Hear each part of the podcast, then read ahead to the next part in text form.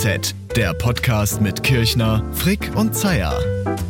Tech, Talk und Temperamente aus Deutschland und der Schweiz. Und hier sind sie, Raphael Zeyer, Jean-Claude Frick und Malte Kirchner.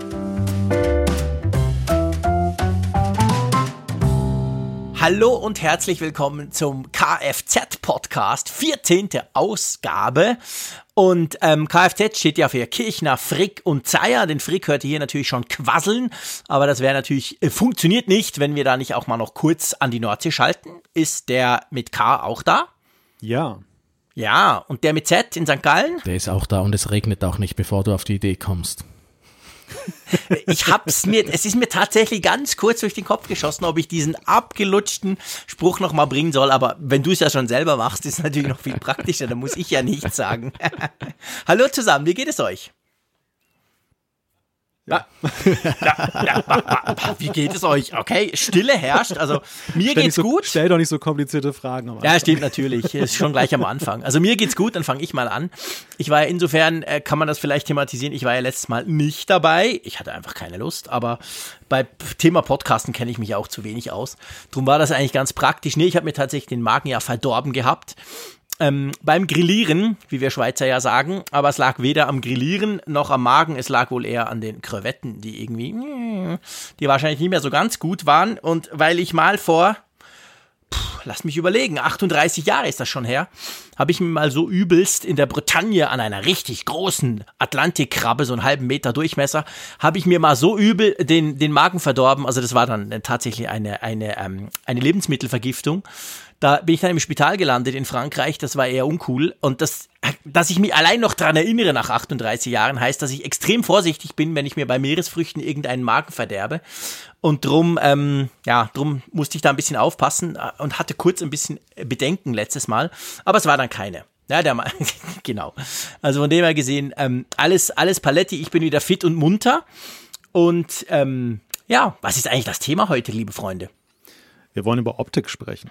Über Optik. Oh, jetzt machst du mir aber Angst. Zum Glück habe ich mein Hemd angezogen. Warum sprechen wir über Optik? Wir sind ja zum Glück nicht zu sehen, also zumindest nicht für die Außenwelt, aber es geht um das, was man halt gerne im Netz guckt. Und da ist ja die, die erste Adresse, wenn es um Bewegtbild geht, ja YouTube. Genau, das ist unser Thema heute. YouTube, Tour Themen, Schwerpunkt YouTube sozusagen. Und das Ganze hat ja, kommt ja nicht ganz von ungefähr. Ich meine, seien wir ehrlich, man könnte immer über YouTube sprechen, aber es ist ja so, dass der Herr Zeyer in St. Gallen hat ja eine YouTube-Karriere gestartet. Hast du jetzt schon beim Tagesanzeiger gekündigt oder nicht? Äh, ich bin noch dran. Okay, du arbeitest noch dran, sehr gut. Also ihr seht, da ist einiges, kommt, kann man einiges erwarten aus St. Gallen in nächster Zeit. Und ja, auch der Malte tut ab und zu auf dem Apfelfunk YouTube-Kanal, auf unserem äh, YouTube-Kanal vom Apfelfunk Podcast hast du ja schon das eine oder andere Video gemacht. Also man könnte sagen, wir sind alle so ein bisschen bei YouTube unterwegs. Ja, jetzt stapelst oder? du sowieso tief. Ihr habt ja noch euren Apfelfunk, wie heißt es, am, Tele am, am Hörer heißt es, wo er da dieses YouTube-Live-Dings macht. Also bitte sehr, darf sich da nicht rausnehmen. Ja, das stimmt, natürlich, genau. Da haben wir, haben wir auch etwas angefangen, ein Format auf YouTube sozusagen, ein Livestream. Wir kommen dann zu den verschiedenen, ich sag mal, Arten von YouTube, ähm, was man da so alles drauf machen kann. Und ich habe früher viel YouTube gemacht. Also wir haben uns überlegt, das wäre doch mal ein Thema, YouTube so ein bisschen gesamtheitlich anzuschauen. Und ich glaube, ich, ich fange gerade an, vielleicht frage ich mal den Malte zuerst, Kannst du dich erinnern, was du, was dein erstes Video auf YouTube war? Was du geguckt hast, nicht gemacht, nicht produziert. Oh Gott, das, das kann ich dir nicht sagen, weil ich so ewig schon bei YouTube unterwegs bin. Das, ähm, nee, weiß ich, weiß ich wirklich nicht. Also, Aber thematisch, also ich meine, klar, klar kannst du nicht sagen, ja, das war irgendwie der, der Zoobesuch von, vom, vom, womit YouTube ja gestartet ist, aber thematisch war das schon Tech oder war das etwas völlig anderes? Ja, Tech hat mich immer schon interessiert, das, das hätte ich selbst im C64-Zeitalter schon gucken können, wenn es an YouTube gegeben hätte. Ähm, das wird irgendwo wahrscheinlich zwischen Tech und Star Trek irgendwie was gewesen sein. Aber kein, wie gesagt, keine Ahnung. Kann auch was ganz anderes gewesen sein, ein Zufallslink oder so. Bei dir auch, Raphael? Ich bin auch verzweifelt am überlegen, was es gewesen sein könnte. Es, es ist viel zu lange Das ist natürlich her. eine fiese Frage. Es Zumal es eben- es damals gibt ja auch noch nicht so YouTube ganz ja klar schon so war, dass, es, dass YouTube so ein großes Ding wird. Es war einfach eines von vielen Videoportalen, wo du halt in, äh, Videos im Internet gucken konntest. Darum bin ich mir nicht so ganz sicher, was es war. Ja, bei mir war es ganz ähnlich und es war kein Tech, es war irgend so, ich glaube, reisemäßig. Ich habe irgendein YouTube von irgendeinem Typen irgendwo in Frankreich gesehen, wo ich dachte, oh, spannend, da möchte ich mal hin. Aber das war auch, es ist ja so, du, du hast vorhin angesprochen, vielleicht, wenn wir so bei der Geschichte von YouTube sind, ein wichtiger Punkt. YouTube war ja, das kann, kann man sich heute zwar schlecht vorstellen, aber war ja am Anfang nur eines von vielen. Und selbst als Google das ja nach eineinhalb Jahren, nachdem die das gegründet hatten, hat ja Google das schon gekauft. Das war relativ früher in der Geschichte von YouTube, wo Google gleich eingestiegen ist. Aber auch da war es ja nicht so, dass es gleich innerhalb von kürzester Zeit quasi waren alle da bei diesem Google Videodienst, sondern das war einfach einer von vielen und man hatte eigentlich zu der Zeit, so 2007, 2008, so in der Zeit rum, hatte man so ein bisschen das Gefühl, ja, also äh, also ich weiß noch, bei mir zum Beispiel war es so, ich hatte das Gefühl, also so ein eigener Videodienst, der quasi nur über Video funktioniert, weil oft war es ja so, du hattest ja die großen Plattformen, Yahoo und AOL und alle anderen, und die hatten natürlich auch eigene Videodienste, wo du zum Teil auch selber Videos hochladen konntest. Und ich hatte, ich weiß noch, am Anfang, als ich YouTube begegnet war, hatte ich so gedacht, das ist schon noch krass, die Seite macht nichts als Videos, nichts anderes, nicht noch News und Mail und alles das. Und, und man konnte sich das gar nicht so vorstellen, wie wichtig das heute wird. Tönt natürlich heute total peinlich, aber so ja. kam mir das damals vor, weil es eben nicht das einzige Portal war. Man muss das allerdings auch so im technischen Kontext seiner Zeit sehen. Also zu der Zeit war es ja wirklich so, dass man es so Mitte der 2000er, Ende der 2000er nur stationär nutzen konnte, weil dort hatte man die entsprechenden Bandbreiten, um ja, Video klar. vernünftig zu übertragen, ganz zu schweigen von den mörderischen Verträgen, die man ja bei Mobilfunk hatte mit begrenztem Datenvolumen. Also man wäre nie auf die Idee gekommen, dort Video zu gucken und am Ende ist ja der Erfolg von YouTube, um das mal vorwegzunehmen, ja auch sehr stark eben damit verknüpft, dass eben auch der Siegeszug des Smartphones eben dann da war. Ja, das ist ganz ein wichtiger Punkt. Also das Smartphone hat ja dort extrem viel ausgelöst und YouTube war immer schon, ähm, ich weiß, ich habe mal einen Vortrag gehört bei Google 2011 oder so und da haben sie sich, ich will nicht sagen gebrüstet, aber da haben sie erzählt, wie wichtig das eben ist, dass das auf allen Bildschirmen von Geräten funktioniert, auf den kleinen, auf den ganz neuen, riesigen Smartphones wie so einem iPhone 3G und so und dann, dann hat man gemerkt, dass das von Anfang an bei ihnen war das quasi ein Fokus, dass das auch auf, auf, auf, auf mobilen Geräten läuft. Ich habe jetzt gerade nachgeschaut, wann ich äh, YouTube beigetreten bin. Das war 2007 mit meinem alten Konto, wo ich jeweils Konzertvideos hochgeladen habe. ich, Echt? Ja, ich habe hab das okay. Konto wieder gefunden. Hat immerhin 178.000 Aufrufe. Na wow, kann man, kann, man, kann man doch nicht sagen. Ähm, aber das heißt, du hast also schon 2007 eigentlich Videos hochgeladen, aber nicht in dem Sinn selber Videos produziert, sondern du hast Konzerte hochgeladen. Genau, ich, ich habe an Konzerten die Kamera hochgehalten. Das, damals war es noch eine kleine Fotokamera. Und alle haben gesagt, was ist denn das für eine blöde Idee, da wäre ein Konzert zu filmen. Heute, Heute muss ich es nicht mehr machen, heute machen es andere für mich. Da musste ich noch selbst. Aber ich weiß nicht mehr, wie ich in das Konto reinkomme. Ich habe den Login verloren. Wäre sicher noch interessant, mal deine, deine alten Konzertvideos zu schauen. Ich kann das danach äh, in die Links unten an den Artikel reinmachen, wenn das jemand sehen will. Ist wirklich noch lustig. Malte, hast du am Anfang vor allem ko also, also konsumiert oder auch selber irgendetwas hochgeladen? Ich habe tatsächlich sehr, sehr lange nur konsumiert. Also ganz im Gegensatz zu anderen Sachen im Netz, wo ich ja sehr früh dabei war. Meine erste mhm. Website 1996 Podcast habe ich im Grunde schon gemacht, als es noch gar keinen Podcast gab. Damals haben wir es Webradio genannt. Warum heißt es nicht Maltecast heute?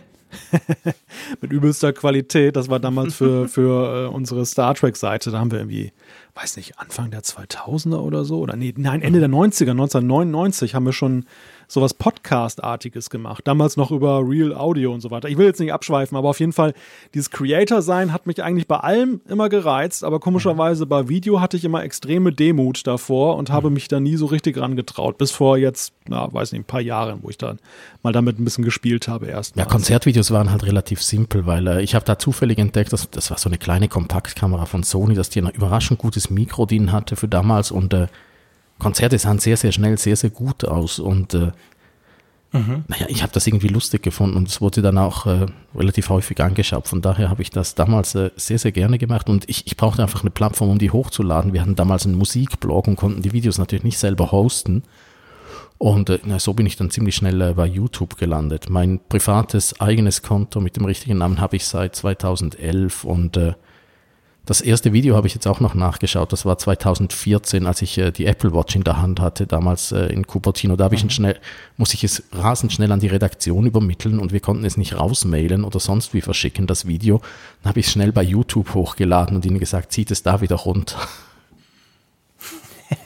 Aber ich glaube, das ist ein spannender Punkt. Du hast etwas Entscheidendes erwähnt, was, glaube ich, den Erfolg von YouTube also äh, letztendlich heute immer noch, aber vor allem Anfang, äh, in den Anfangsjahren ja ausgemacht hast. Du hast gesagt, ja, wir konnten es ja nicht selber hosten. Es ist ja nicht so, dass YouTube Video in irgendeiner Form erfunden hätte, aber was YouTube halt von Anfang an geboten hat, war quasi die Möglichkeit, dass du deine Videos, die du wie du die auch immer machst, dass du die irgendwo hochladen kannst, damit sie andere anschauen können. Und wenn halt plötzlich 10.000 Leute das anschauen, hast du nicht das Problem, dass dein eigener Server, den es damals ja auch schon möglicherweise gab beim Hoster oder so, dass der dann in die Knie geht. Ich glaube, das ist das, was ja auch heute noch der entscheidende Punkt ist, warum ja auch heute noch ganz viele, selbst Medienunternehmen ja, teilweise auf YouTube sind. Ich wollte es gerade sagen. Ich meine, das gilt ja damals wie heute. Der, der Unterschied ist halt, die Technik hat sich weiterentwickelt. Die Videos sind heute hochauflösender, manchmal auch viel länger. Und du hast halt immer dieses Risiko, wenn deine Zielgruppe überschaubar bleibt und die Abrufe halt planbar wären, dann wäre es ja kein Problem. Aber so, alle, alle machen ja es ja so ein bisschen mit der Absicht oder Hoffnung auf Erfolg. Und wenn der Erfolg sich einstellt, das weiß man ja auch von allen anderen Medienformen, dann äh, kommt auch die Unberechenbarkeit. Aber es ist ein echt Kuriosum, ne? Also ich meine, zum Beispiel Podcasts, es gibt, glaube ich, keine vernünftige Möglichkeit, also eine so mit YouTube vergleichbare, so offen ein so ein offenes Format, einen Podcast zu hosten, jetzt kostenlos und der Qualität, verglichen jetzt mit, mit Videos, die ja mhm. ungleich jetzt aufwendiger sind, was jetzt die Datenübertragung das ist angeht, eigentlich verrückt. Datenvolumen. Das ist eigentlich total verrückt, wenn man sich genau das überlegt, was du sagst. Ich meine, Podcast, unser Podcast hier eineinhalb, zwei Stunden, was sind das? 100, 120 Megabyte am Schluss, ein kleines File. Wenn, wenn, wenn ihr irgendwie ein 4K-Video hochlädt, sind das, will ich gar nicht wissen, extrem viel mehr Gigabyte und das dann letztendlich gratis und eben Video und mit allen Formaten, mit großem Bildschirm, kleinen Bildschirm, schieß mich tot. Das waren ja Features, die waren dann relativ schnell schon auf dem Gerät, also beziehungsweise bei YouTube dabei. Und das war von Anfang an gratis und für, für Podcasts ist halt eine kleine Nische. Ähm, gibt es das eigentlich nicht? Ich meine, klar, es gibt ganz viele Hoster, es gibt Soundcloud und viele andere, aber da zahlst du ja relativ schnell dann, wenn du ein gewisses, eine gewisse Menge produzierst oder eine gewisse Anzahl Stunden hochladen willst. Bei YouTube war das eben von Anfang an nicht so, das war gratis. Das blieb gratis, auch nachdem es natürlich Google dann gekauft hatte. Ähm, ich vielleicht noch ganz kurz zur Geschichte. Der Raphael hat ein bisschen erzählt, du hast ein bisschen erzählt. Bei mir war es tatsächlich ein bisschen umgekehrt, lustigerweise. Ich habe 2010 selber angefangen, Tech-Videos auf YouTube zu stellen, auf meinen YouTube-Kanal. Und das war aber auch, ich, ich bin tatsächlich dann erst später dazu gekommen, selber so viel YouTube zu gucken. Also heute gucke ich eigentlich YouTube, ich nutze YouTube mehr als jedes andere Medium, vor allem mehr als sonst Fernsehen, Netflix oder so. Aber das war damals, ich habe eigentlich angefangen selber hochzuladen, aber selber noch gar nicht so viel YouTube geguckt. Also ich habe zuerst hochgeladen und dann habe ich irgendwann aufgehört hochzuladen und habe nur noch geguckt. Und, und heute gucke ich vor allem noch. Also bei mir war es so, so quasi ein bisschen Unterschied.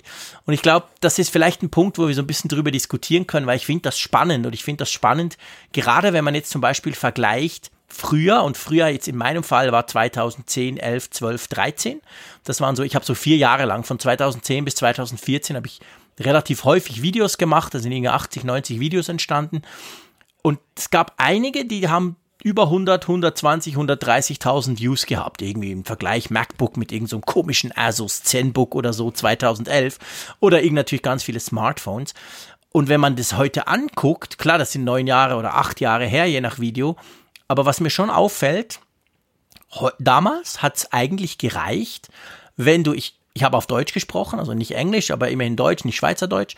Ich hatte so einen Camcorder von Sony, den man eigentlich braucht einfach zum Filmen. Der hat auf ST-Karte, Full HD konnte der aufnehmen und dann in den Mac und, und mit Final Cut und so. Aber die Videos waren super einfach. Ich habe einfach gequasselt. Ich habe was gezeigt. Man sah mich eigentlich nie. Man hat mich nie im Video gesehen, sondern man hat immer nur meine Hände gesehen und ich habe irgendwas da am Tisch irgendwo irgendwas gezeigt. Keine Schnittbilder, keine Zwischendinger, ab und zu vielleicht irgendwelche Logos oder mal kurz ein Bild eingeblendet. Sonst nichts. Super quick and dirty. Und es war eigentlich okay. Das hat funktioniert in der damaligen Zeit. Dadurch war der Einstieg für mich, weil ich komme ja aus dem Radio, Ich habe dann später schon auch noch, ich habe natürlich schon auch mal eine Zeit lang beim Fernsehen gearbeitet, aber ehrlich gesagt, so von Video und Videoschnitt hatte ich keine Ahnung. Und der Einstieg war super easy. Ich bin relativ schnell, war ich online. Wenn ich das mit heute vergleiche, und darum komme ich so ein bisschen zu, zu, zu meiner These, Erfolg, ich möchte das bitte in Anführungszeichen, ich bin jetzt heute kein, kein YouTuber geworden, aber ich behaupte mal, Erfolg war früher einfacher, so in dieser 2010 bis 15er Zeit, weil wenn ich heute gucke, nehmen wir den Raphael, gutes Beispiel. Der hat zwar früher Musikvideos hochgeladen, aber dann ja eigentlich, ich sag mal, richtig produziert hast du jetzt angefangen mit YouTube. Wir kommen dann nachher ausführlich dazu. Aber das sind super komplexe, mit einer unglaublich tollen Kamera aufgezeichnete, crazy geile Videos, die aber auch entsprechend viel Zeit kosten zum Produzieren. Weil bei mir war es damals so, das Video hat zum Produzieren vielleicht Viertelstunde Schnitt gebraucht und 20 Minuten quasselt der JC. That's it. Das war wie ein Podcast. Heute kannst du das ja gar nicht mehr bringen. Heute ist es ja, also wenn ich selber YouTube-Videos gucke, denke ich, boah, sind die alle gut. Wie, seht, äh, nehmt ihr das auch so wahr? Ja, sicher. Die Einstiegshürde klar. ist viel, viel die, höher.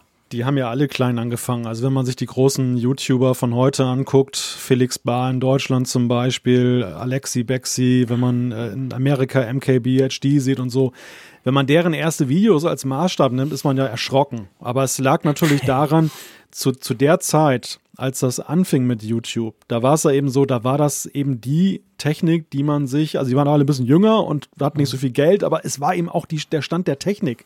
Mhm. Alles, was jetzt so professioneller war, war irrsinnig teuer, teuer. Und der Zugang zu dieser besseren Technik ist ja heute ungleich besser. Also die, es steckt in unserem Smartphone schon drin. Und, und selbst wenn du dir eine Spiegelreflex kaufst, hast du schon ja fast so einen, so einen, so einen Kinoeffekt dann von, mhm. von der Qualität her.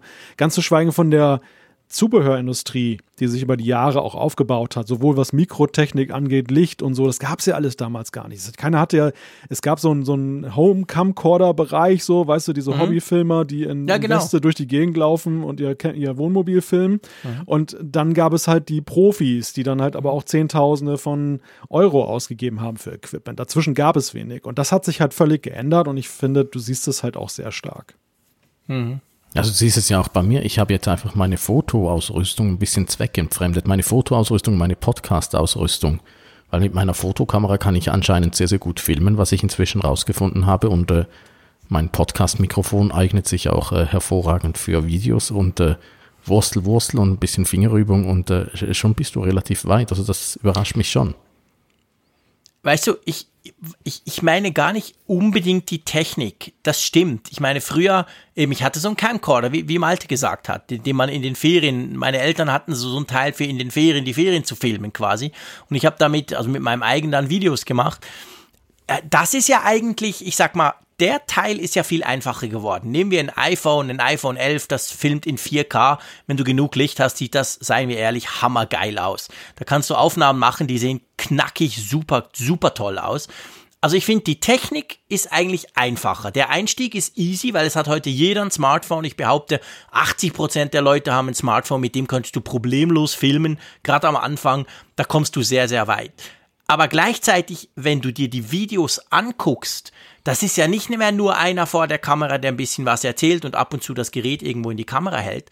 Das sind ja hochkomplex produzierte Produktionen. Und ich meine eigentlich ja. mehr das. Ich meine, die Technik, ich behaupte ich mal schon. einfach, die ich Technik weiß, wurde einfacher, aber ja. die das, was man eigentlich heute erwartet mit verschiedenen Kameras und Zwischenbild und schieß mich tot, das wurde viel, viel komplexer, weißt du?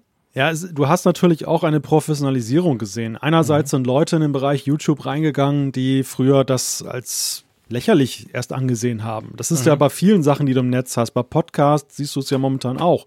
Da äh, stürzen sich ja auch alle professionellen Medien momentan drauf und auch gerade so die, die Radiosender und so und versuchen mhm. jetzt ihr professionelles Know-how einzubringen. Die Frage ist dort, ob es gut geht, weil ich glaube, beim, beim Podcasten ist dann doch auch so eine, ja, etwas andere Kultur gefragt. Also viele sind da so unterwegs nach dem Motto, sie wollen jetzt diese Überprofessionalisierung reinbringen. Und ich glaube, viele Hörer wertschätzen gerade, dass sie die losgeworden sind. Ja. Das ist, das ist ein spannendes Experiment, wo, wie das ausgeht. Aber bei YouTube war es definitiv so, dass dieses Know-how um wie du ja schon sagtest, Bildschnitt, Komposition, wie setze ich so einen Film auf, aber auch als Plattform schlichtweg. Also wie viele, mhm. man, man gucke sich mal Alexi Bexi an, das ist ja so ein Filmemacher, der hat, der, der ist Profi, aber der hat das richtig zu seinem Business gemacht, weil er wahrscheinlich, weil man ja auch weiß, dass gerade so Fernsehen und Film ist ja beileibe nicht so zugangsoffen. Unglaublich viele bleiben da auf der Strecke, auf mhm. dem Weg, die dann halt dann da was machen wollen, die aber auch Talente sind, aber einfach zur falschen Zeit am falschen Ort sind oder nicht den richtigen Freund und Förderer finden. Ja. Und YouTube war ein Stück weit ja auch die Demokratisierung dieses Bereichs. Und man muss natürlich bei alledem auch noch sehen, der Erfolg von YouTube hat auch bedingt, dass du so eine Art Kultur auch einfach dort hast, die da eingezogen hat. Und die spornt mhm. sich selber an, die, die motiviert sich. Jeder will besser sein. Ich meine, wir sehen es ja auch so. Mhm. Wir, die wir jetzt nun einsteigen, wir fangen ja auch nicht da an, wo die bei 2010 waren, sondern wir nehmen uns nee. die zum Maßstab, die da sind und versuchen ja. vielleicht so unsere Defizite durch so einen neuen Spin irgendwie dann ja, genau. rauszuholen. Ja, das trifft ziemlich ja, genau. gut. Auch so die ganze Entwicklung, die Jean-Claude erwähnt hat, die, die habe ich ja auch mitgemacht. Zuerst habe ich ein, äh, mein erstes Video, was ich eigentlich so ernsthaft gemacht habe, wieder war das äh, aber was war es? war die Tag Heuer Smartwatch. Die habe ich einfach so ein bisschen in der Hand gehabt, weil ich musste sie zurückschicken und habe gedacht, ach komm, mach noch schnell ein Video. Weil der Kollege, mhm. Kollege Lorenz äh, Keller vom Blick macht ständig Videos. Habe ich gedacht, komm, das kannst du, machst du auch mal. Dann habe ich es einfach schnell so ein bisschen in die Hand genommen, ein bisschen gedreht und äh, gefilmt und dann zurückgeschickt. Und äh, naja, es, die ersten paar Videos waren wirklich einfach immer, wie Jean-Claude gesagt hat, meine Hände auf dem Tisch, die irgendwas äh, gedreht haben und angeschaut haben. Dann kam sehr schnell das Feedback, ja, äh, wo bist denn du? Kommst du denn nicht vor in deinen Videos? Und äh, erst habe ich mich davor noch gedrückt und dann irgendwann habe ich dann gefunden, ja komm doch, probier's mal aus. Und äh, naja, jetzt, äh, ja, jetzt ist das eigentlich schon gang und gäbe. Bei Raphael ist auch so ein bisschen kultig, dass immer so eine bestimmte Blume auf dem Tisch steht. Ah, der rote Klee, ja. Das zu, ursprünglich war es Zufall, jetzt lasse ich ihn extra, weil er Malte mal, äh, mal Malte ihn mal extra erwähnt hat. Ja, das stimmt. Also ich glaube, diese, diese Entwicklung sieht man ja bei den anderen zum Teil auch. Also eben, wenn du auch so weit zurückgehst, wie als ich da, damals angefangen habe, dass man die Leute gar nicht sah. Auch der MKBHD, in deinen ersten Videos sieht man den gar nicht. Oder nur ganz kurz. Ich meine, heute kann ich mir auch nicht mehr vorstellen, dass ich ein Video mache, wo man mich nicht sieht. das würde ich auch heute niemals mehr tun. Also von dem her gesehen ist halt, es hat sich natürlich total verändert. Aber ähm, vielleicht lass uns mal so ein bisschen ähm, diese, wir haben jetzt über diese Komplexität, die gestiegen ist. Wir haben natürlich, das finde ich ganz wichtig, Malte hat erwähnt, ja, wenn wir jetzt quasi anfangen oder wenn wir was Neues probieren wollen, dann fangen wir eben ja auch nicht an wie früher, sondern wir orientieren uns an denen, die super geil sind. Gab es natürlich 2008 nicht. Da konntest du dich eigentlich an niemandem orientieren. Da hat jeder ein bisschen selber ausprobiert und viele, die da dran geblieben sind, das sind die, an denen man sich heute quasi orientiert. Aber wie seht ihr das so? Es gibt ja, es gibt ja, gibt ja genug Statistiken. Wir, wir tun so was in die Show Notes auch rein. Es ist ja so, dass man weiß, dass irgendwie 99 Prozent, ich glaube, es sind sogar 99,9 Prozent, ich bin nicht ganz sicher, der Videos werden sozusagen nie geschaut. Also das heißt, man weiß ja, es gibt ja auch Statistiken, wie, wie unglaublich viel, wie, wie, welche krasse Menge an Videos jede Minute auf YouTube geladen wird weltweit. Und gleichzeitig wird, das muss man ganz böse und salopp sagen, der meiste Teil wird überhaupt nicht geschaut. Der findet sozusagen unter Ausschluss der Öffentlichkeit statt. Was meint ihr? Wird YouTube, also die, die wir natürlich angucken, die YouTuber, das sind ja alles super erfolgreiche, teilweise Medienunternehmen geworden heute. Aber ähm, der Großteil der Videos ist ja nicht das. Der Großteil der Videos ist ja die Geburtstagsfeier oder irgendeine Party oder irgendein Livestream, wo schnell ein paar irgendwas zusammen machen, das gucken sich 20 Leute an und danach nie mehr, das bleibt aber auf der Plattform. Ähm, habt ihr das Gefühl, ich meine, wir, wir schauen das Ganze so ein bisschen an als Medienmacher und das ist ein neues, ein neues Format, beziehungsweise ein Channel, der uns interessiert.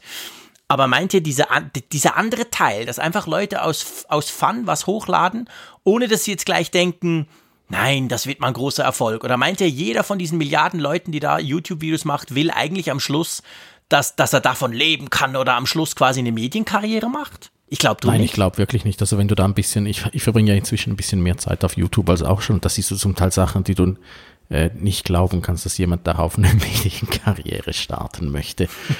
Eben, es kann nicht Aber sein. Aber es gibt auch die anderen, also was mich auch überrascht, und da siehst du unglaublich teure, hochwertig produzierte Videos, die wirklich super sind und die vielleicht. Die kaum Views haben. Ja, vielleicht haben die zehn Leute geguckt. Also da denkst du mhm. dann auch so ein bisschen, oh. Ja. Also ich finde das auch einen ganz spannenden Aspekt. Ich habe manchmal das Gefühl, dass YouTube für einige auch so eine Art Wie-Transfer ist. Also, dass die da mhm. einfach ja, ja, genau. ihr, ihr, Zeug da draufpacken. Mhm.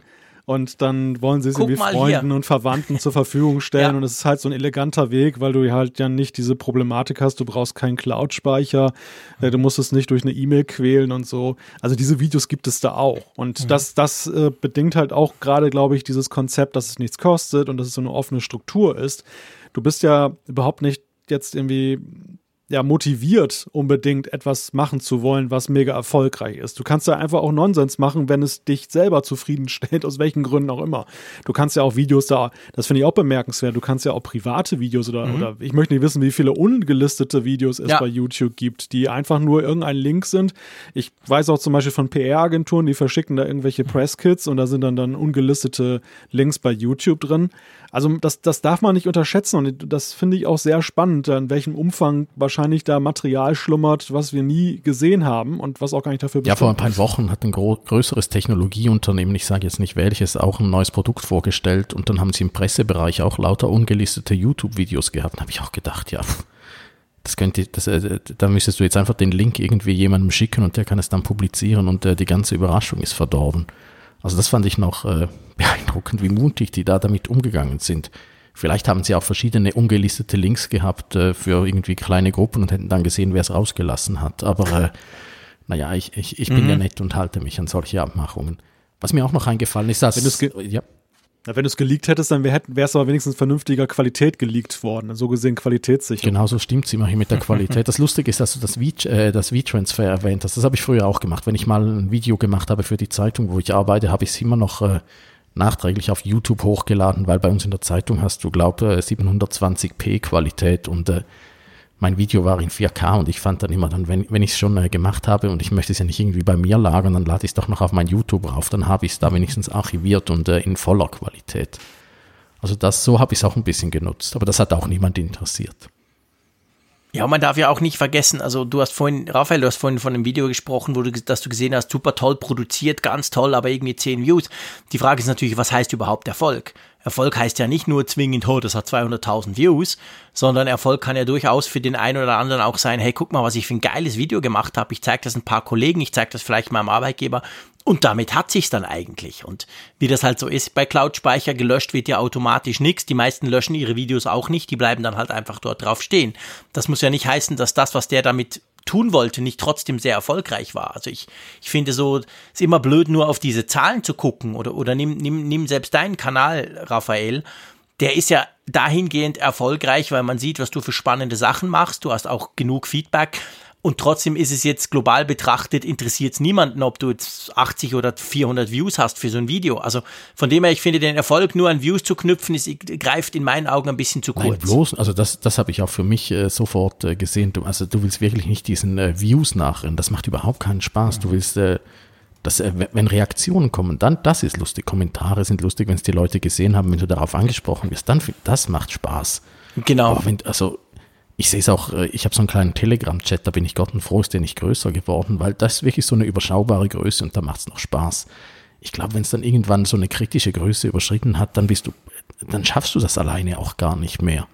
Also ich bin äh, bei uns in der Zeitung, ich habe einen Artikel über die Corona-Tracing-App geschrieben, da bin ich unglaublich froh, darum haben wir äh, professionelle Kommentarleser, die da äh, schauen, welche Kommentare freigeschaltet werden und welche nicht. Das könnte ich gar nicht alleine. Also da, also mhm. darum ich bin äh, sehr, sehr zufrieden mit meinem kleinen Kosmos und äh, das soll gerne so bleiben. Ja, ich erlebe allerdings auch bei den Kommentaren, dass die Großen dann sich ja auch teilweise völlig ausklinken. Die lassen einfach laufen. Und das Witzige ist, dass die Kommentare die, die, diejenigen, die es kommentieren, denen ist es auch anscheinend egal. Also die kommentieren immer weiter. Wo ich mich dann manchmal auch frage, ist eigentlich ja sinnbefreit, wenn ich jetzt irgendwie einem ja, Millionen YouTuber da schreibe, da sind 5000 Kommentare drunter. Ich weiß, selbst falls er reinguckt, die Wahrscheinlichkeit, dass meiner ausgerechnet gelesen wird, ist verschwindend gering.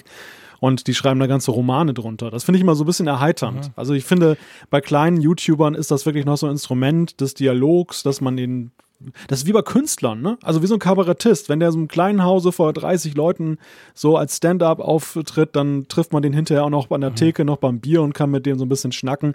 Wenn der nachher in Arenen auftritt, ja, meine Güte, dann zahlt man halt seine 100 Euro und, und äh, guckt sich das an. Punkt. Genau, und danach wird er in die Limo geschoben von der Bodyguards und äh, ist verschwunden. Es ist halt so, es ist ja oft so im Netz, gerade bei den Kommentaren, das gilt für Blogs, das gilt letztendlich für Zeitungen, die natürlich viel größer sind. Deine Website, von der du gesprochen hast, bei, bei, bei euch beim Tagesanzeiger, aber es gilt ganz speziell auch für YouTube. Also ich habe zum Beispiel damals festgestellt, das war wirklich bei mir und ich glaube, das ist heute noch viel schlimmer geworden als vor acht, neun Jahren. Die Videos, die irgendwie 2.000, 3.000 Views hatten, da gab es ein paar Kommentare drunter, das waren vielleicht zwischen 20 und 50, meistens einigermaßen okay, ein paar Querschläger ist gut die zwei, drei Videos, die irgendwie 150.000 hatten, da war so viel Müll drunter, schon im Jahre 2012. Und heute will ich mir das gar nicht mehr vorstellen. Das sieht man heute bei den Videos auch. Ich habe dann irgendwann angefangen und habe die Kommentare komplett deaktiviert, weil ich mir gesagt habe, für mich damals war YouTube kein soziales Netzwerk, sondern war eigentlich eine Plattform, die meine Videos hostet. Und ich habe dann immer noch Blogposts auf meinem eigenen Blog dazu geschrieben und das eingebunden. Und dort wollte ich eigentlich die, die, die die Kommentarkultur. Und du siehst das ja auch bei YouTubern, die, die so, ich sag mal, die, die so zwischen 10 und 20, 30.000 Views haben pro Videos, die, die geben sich noch die Mühe und gehen das noch durch. Das können auch mal 100 sein. Aber da gibt es schon extrem viele, wo ich manchmal denke, what the fuck, was sind das für Vollpfeifen dort? Und das fällt mir bei YouTube ganz krass auf, weil da ist halt nichts gefiltert. Also bei der Zeitung ja. kriegst du die Idioten ja nicht mit. Und, und dann die, die aber diesen Sprung dann auf 3, 4, 500.000 machen, wie es Malte gesagt hat, die haben da vielleicht 50.000 Kommentare, aber da frage ich mich manchmal, hey, stellst du es lieber ab, weil das kannst du eh, eh nicht überblicken und die Chance, Idioten anzuziehen, ist recht groß. Ja, witzig, dass du das gerade ansprichst. Also einerseits soziales Netzwerk, das ist auch ein interessanter Aspekt. Ich habe bei YouTube das Gefühl, sie eifern halt immer noch so ein bisschen, das auch mehr zu werden. Sie haben ja auch so eine Art Feed, aber dieser Feed ist so merkwürdig versteckt und unscheinbar, dass er eigentlich sich schon wieder so ein bisschen selber dann aufhebt. Das erinnert mich so an, an Ping, dieses äh, glücklose Musiknetzwerk, was Apple damals mal versucht hat in iTunes zu etablieren. Und das andere ist aber, ähm, die Frage, warum lassen Massen-YouTuber noch Kommentare zu? Mhm. Ich glaube, wir denken zu sehr immer in dieser Richtung, das ist dein Profil und die Leute kommentieren für dich. Ich, ich erlebe auch bei vielen Videos, dass da ganze Communities untereinander sind. Also, dass es sozusagen wie so eine Art Diskussionsforum dann schon so ist. Einer macht einen Aufstoß oder Aufstoß, auch ja. mal einen Anstoß und ja. die anderen die anderen, die diskutieren dann mit ihm und es ist eigentlich völlig egal, ob der YouTuber jetzt dann dem beitritt oder das überhaupt wahrnimmt. Das interessiert die gar nicht. Und deshalb lassen das dann die YouTuber laufen, aber für YouTube ist es halt auch attraktiv. Ich glaube, das ist ganz ein wichtiger Punkt. YouTube ist, das muss man sich bewusst machen, das sieht man auch, wenn man so ein bisschen diskutiert, in, in den, in den, wenn es zum Beispiel auch um Werbung geht oder so. Ich habe mal so mit Werbenetzwerken gesprochen, äh, habe die interviewt. YouTube ist eines der größten Social Networks der Welt. Das kann mit Facebook mithalten, das kann mit, mit anderen mithalten. Also YouTube wir nehmen das vielleicht teilweise als Zuschauer oder als Konsument wahr, als eine coole Videoplattform mit Vorschlagfunktion so la Netflix. Aber ich glaube, genau das, was du jetzt sagst, Malte, YouTube ist ein riesiges soziales Netzwerk. Das darf man nicht vergessen. Also, und das wird auch so genutzt. Also, die ganzen Vlogs oder diese ganzen, es gibt ja auch oft, einer macht ein Video und ein anderer antwortet quasi per Video, hier ist der Link, ich mache wieder und dann geht das hin und her. Ich sehe es zum Beispiel bei meinen Kids, die gucken so Game-YouTuber schon und da ist das oft so. Da wird wirklich Dinge, die wir vielleicht über Twitter oder über Instagram irgendwie abhandeln würden, so mit hin und her oder Geschichten erzählen, machen die untereinander quasi. Also ich glaube schon, dass YouTube neben der Funktionalität eines, eines Videostreaming-Dienstes ist es eigentlich auch ein soziales Netzwerk. Auf jeden Fall, ja. Also das ist mir auch aufgefallen. Ähm, ich, ich schaue mir ein bisschen die Statistiken an, wo die Leute herkommen. Und die ganz, ganz mhm. große Mehrheit meiner Zuschauer, also ich bin ja nicht äh, statistisch relevant mit meiner Mini-Größe, aber trotzdem, äh, die große Mehrheit kommt von YouTube selbst. Die kommt von YouTube Browser-Features, ja. YouTube-Suche, YouTube-Abos äh, und solchen Sachen. Äh, ich habe mir gedacht, wenn ich ein YouTube-Video vielleicht bei, bei uns bei der Zeitung in einen Artikel reinhänge, dann kommen da ganz, ganz viele. Mhm. Nein, nein, das ist verschwindend gering im Vergleich zu dem, was von YouTube selbst kommt, auch Twitter oder so. Das ist erstaunlich. Ja, ja, Die meisten Leute kommen aus YouTube heraus. Also das ist wirklich ganz, ganz, das hat mich total überrascht und ich finde es unglaublich spannend. Mit dem Grund, warum ich äh, dabei geblieben bin, weil äh, ich möchte das ein bisschen kennenlernen und schauen, wie das funktioniert. Also es ist ein ganz, ganz eigener Kosmos. Ja, das ist ein ganz eigener Kosmos. Und was da zum Beispiel auch eine große Rolle spielt, ist ja dieser, der Malte hat es vorhin, glaube ich, so ein bisschen salopp gesagt, aber dieser Vorschlagsalgorithmus, also dieser, dieser dieser Feed, also ich sag mal, bei mir ist es so, ich folge irgendwie 200, ich weiß nicht, warte mal, 260 YouTubern quasi. Das heißt, ich sehe in der YouTube, wenn ich YouTube öffne, sehe ich ja zuerst mal im ersten Moment einfach, was die gerade so machen. Und dann ist es ja so, dass du ja durch den Algorithmus auch andere ähnliche Dinge vorgeschlagen bekommst. So nach dem Motto, Kunden, die das gekauft haben, kaufen auch das, wie, wie bei Amazon.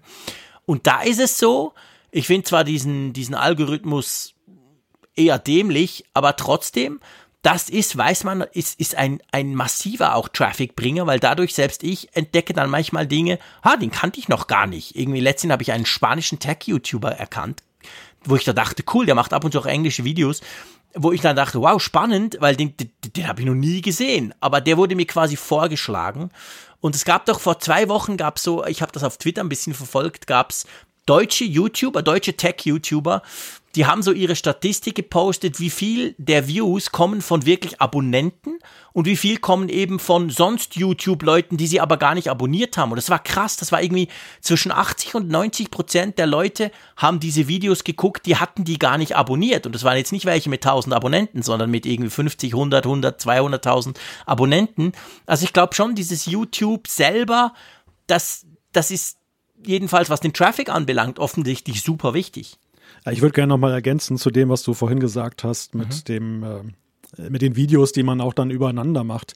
Also es ist ja auch ein Stück weit Jugendkultur, die da einfach auch in YouTube sich da entwickelt hat. Die, die Jugend ist jetzt schon wieder ein bisschen abgerückt und weitergezogen. Die, die tummeln sich jetzt auf TikTok und sonst wo. Aber was sie hinterlassen haben, ist eben auch so eben ein Stück weit auch diese, diese Kultur, dass man zum Beispiel auch Beef hat und so weiter, dann so Streitvideos, genau. die, die dann fast so eine Serie mhm. bilden und so. Und, und da gibt es dann eben auch weitreichende Verknüpfungen, die dann auch teilweise zu exorbitant hohen äh, Followerzahlen, dann da Abozahlen ja. geführt haben bei einigen, wo man sich dann die Videos anguckt und sag ich mal, als Erwachsener, der das nicht so die nachvollziehen kann, denkt man dann, nu, was ist denn daran jetzt so toll? Aber das erklärt sich eben auch sehr stark durch den Vernetzungsgrad. Das sind so kleine Promis halt innerhalb dieses Mikrokosmoses. Und Absolut. der Algorithmus, der flankiert das meines Erachtens. Also der, mhm. der ist letzten Endes dann noch so wirklich der, ja, ich möchte sagen, der Leuchtturm durch die, durch den Ozean der Videos, den wir vorhin ja schon skizziert haben. Also diese, diese riese, dieses ja. riesige Ding, wo man eben nicht nur nach Relevanz und Vernetzung gehen darf, sondern wo natürlich es auch willkommen ist. Ähm, naja, ich glaube, das amerikanische Modell, dass man auch als Tellerwäscher Millionär werden kann, theoretisch in diesem Netzwerk. Es, es kann immer noch passieren. Ja, ich glaube, wir müssen einen Streit von der Stange brechen. Machen wir so ein YouTube-Video Kfz, das Ende. Und, und, und, und dann die Replik von Malte und äh, zack. Aber ich habe jetzt. genau, die zwei Schweizer und der Deutsche verkrachen sich ganz übel. Am Nationalfeiertag. Weil, weil vielleicht ich habe jetzt schnell nachgeschaut, du hast diese lustige Statistik erwähnt, wie viel Prozent von deinen Zuschauern Abonnenten, Abos mhm. haben. Ich habe die jetzt auch mhm. gerade gefunden. Bei mir sind 13 Prozent haben ein Abo.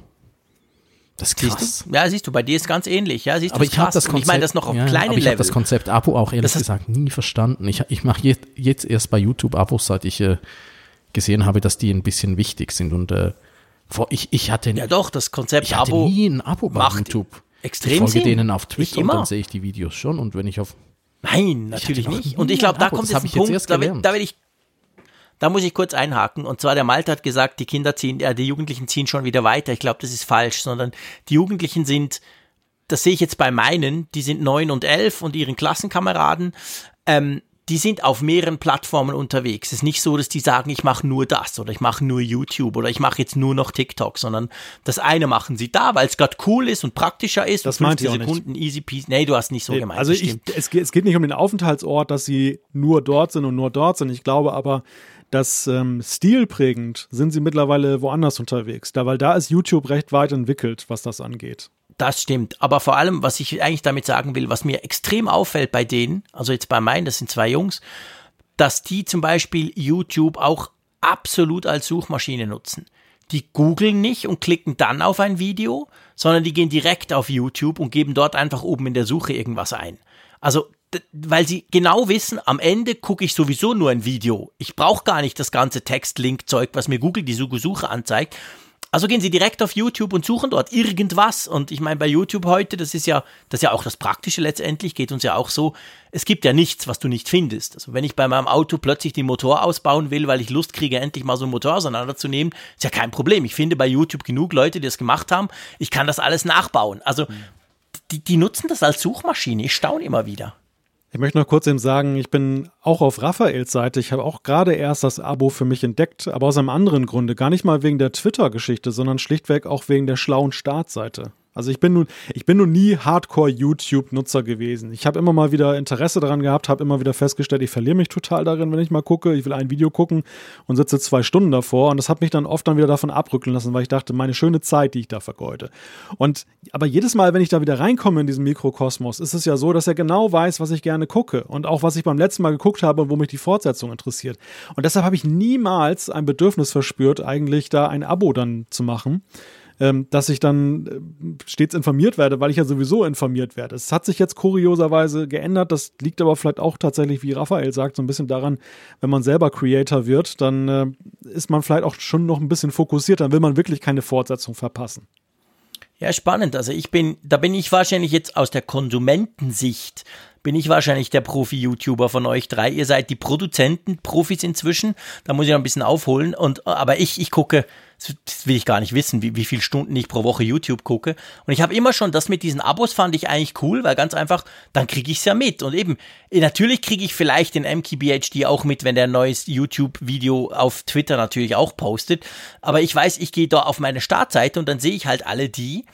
Und dann sehe ich aber eben nicht nur die, sondern ich sehe immer so, es ist so, man merkt, dass YouTube an diesem Algorithmus schraubt. Früher sahst du irgendwie 99% deine Abos, wie gesagt, ich habe ungefähr 250 und dann noch so ganz wenig Einstreusel, das könnte dich auch noch interessieren. Im Moment habe ich das Gefühl, ist es irgendwie, haben sie wieder was geschraubt. Ich sehe ich sehe vielleicht 50% Abos und 50% irgendwelche fremden, fremden Freaks, die zwar auch Tech-Videos machen. Also da, aber das ist so quasi, das ist so wie die Fernsehzeitschrift bei dir. Du guckst, ich gucke dann so, was läuft eigentlich heute Abend? Ich wollte gerade sagen, du, du, bist eigentlich das Äquivalent zu der Oma, die immer eine aufgeschlagene Hörzu ja, da hat und genau. dann ein, ja, genau. ein Lineal, um zu wissen, welche Sendung sie gerne guckt. Während, während ich Oma glaube, das Frick. ist einfach eine Typusfrage. Also YouTube lässt beides zu. Einerseits, dass du wirklich der Programmierte bist, der so seine Präferenzen hat und die auf sich schön aufbaut und ordnet und dann immer alles sieht. Und auf der anderen Seite aber auch so den gnadenlosen Zapper, so der, den es ja mhm. beim Fernsehen auch gibt. Es gibt ganz viele Menschen und, und ich gehöre auch zunehmend dazu, die, wenn sie überhaupt mal Fernsehen gucken, dann zappt man sich mal so die 52 Kanäle durch und landet immer wieder bei eins und entweder mhm. bist du irgendwo hängen geblieben oder du beendest diese Odyssee. Ja, genau. Ja, klar. Aber man kann, man kann beides tun. Ich bin tatsächlich eher der, der so ein bisschen wissen will. Ich habe halt meine Lieblings auch und die gucke ich aber im Allgemeinen dann tatsächlich auch und vergleiche dann, weil es ist ja, es kommen ja, wie bei uns ja auch, es kommen immer die gleichen Sachen gleichzeitig, weil man weiß, oh, jetzt fällt quasi eine Deadline und dann bringen alle das neue MacBook Pro 13 Zoll oder so. Und da gucke ich mir halt die Liebsten an und zwischendurch gucke ich mal einen an, den ich vielleicht sonst nicht gucke, weil ich wissen will, wie macht der das jetzt und so. Aber was mir vielleicht noch ein Punkt zum Algorithmus, das fällt mir wirklich auf. Ich habe wahrscheinlich in den letzten zehn Jahren gut und gerne, ich weiß nicht, aber sicher 100.000 Videos geguckt, das darf man sicher sagen. Also der Algorithmus kennt mich und ich gucke Tech-Videos. Manchmal Tech-Videos und dann vielleicht noch Tech-Videos. Und was mich schon, was mich schon krass erstaunt, bei all dieser Google Power, die da drin steckt, wenn mein Sohn mein Smartphone klaut oder ich es ihm gebe, weil ich nichts überlege, und er guckt ein Fußballvideo, weil das ist so seine Domäne. Er guckt nur Fußballzeug auf YouTube. Von dem Moment an kriege ich die ganze Zeit Fußballvideos vorgeschlagen. Obwohl rein mengenmäßig ist das ja nix. Das ist ja im Vergleich, was ich alles geguckt habe, immer nur Tech und dann ein Fußballvideo. Da frage ich mich, ist das extra so? Weil man dann denkt, oh, der Frick hat jetzt einen Sinneswandel. Der wird jetzt zum Fußballgucker. Weil das nervt mich tierisch. Also ich, inzwischen haben wir YouTube Premium, jeder hat seinen eigenen Account. Ich habe sogar YouTube Premium Family, damit genau das nicht mehr passiert. Aber ich finde das grausam. Das hat mich so genervt immer. Das ist aber genau der Grund, dass sie das machen. Das ist so ein Anti-Langeweile-Algorithmus. Nein, das ist ein Anti-Langeweile-Algorithmus, weil ich glaube, ja, dass wenn jemand so monothematisch unterwegs ist, dann musst du davon äh, rein statistisch ausgehen, dass der irgendwann noch mal eine Übersättigung hat. Und dann droht für, für YouTube der Worst Case, dass du komplett aussteigst aus dem Portal, weil du sagst, ah, werden mir schon wieder nur YouTube-Videos angezeigt auf der Startseite und die, derer bin ich ja gerade überdrüssig. Also sie, sie gehen nicht davon aus, dass du jetzt ständig proaktiv dann mhm. den Algorithmus überwinden willst. Deshalb muss der Algorithmus so schlau sein und erkennen, ah, der Frick, der guckt ganz was anderes, der interessiert sich jetzt für Zierfische, okay, dann zeigen wir ihm alle Aquarien der Welt.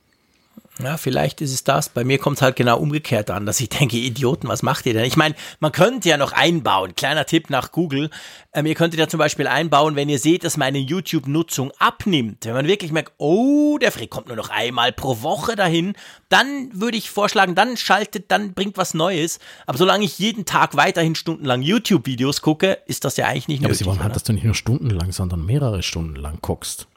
genau, tagelang gar nicht mehr aufhörst. Ja, das, das war bei mir schon sein. auch so. Ich habe auch, äh, wir haben einen Smartfernseher mit YouTube drauf und da habe ich mein persönliches Konto hinterlegt und äh, wir schauen da jeweils schon das Schaf mit den Kindern. Und äh, ja, mein YouTube war dann auch irgendwann voll mit Sean das Schaf, so toll der auch ist.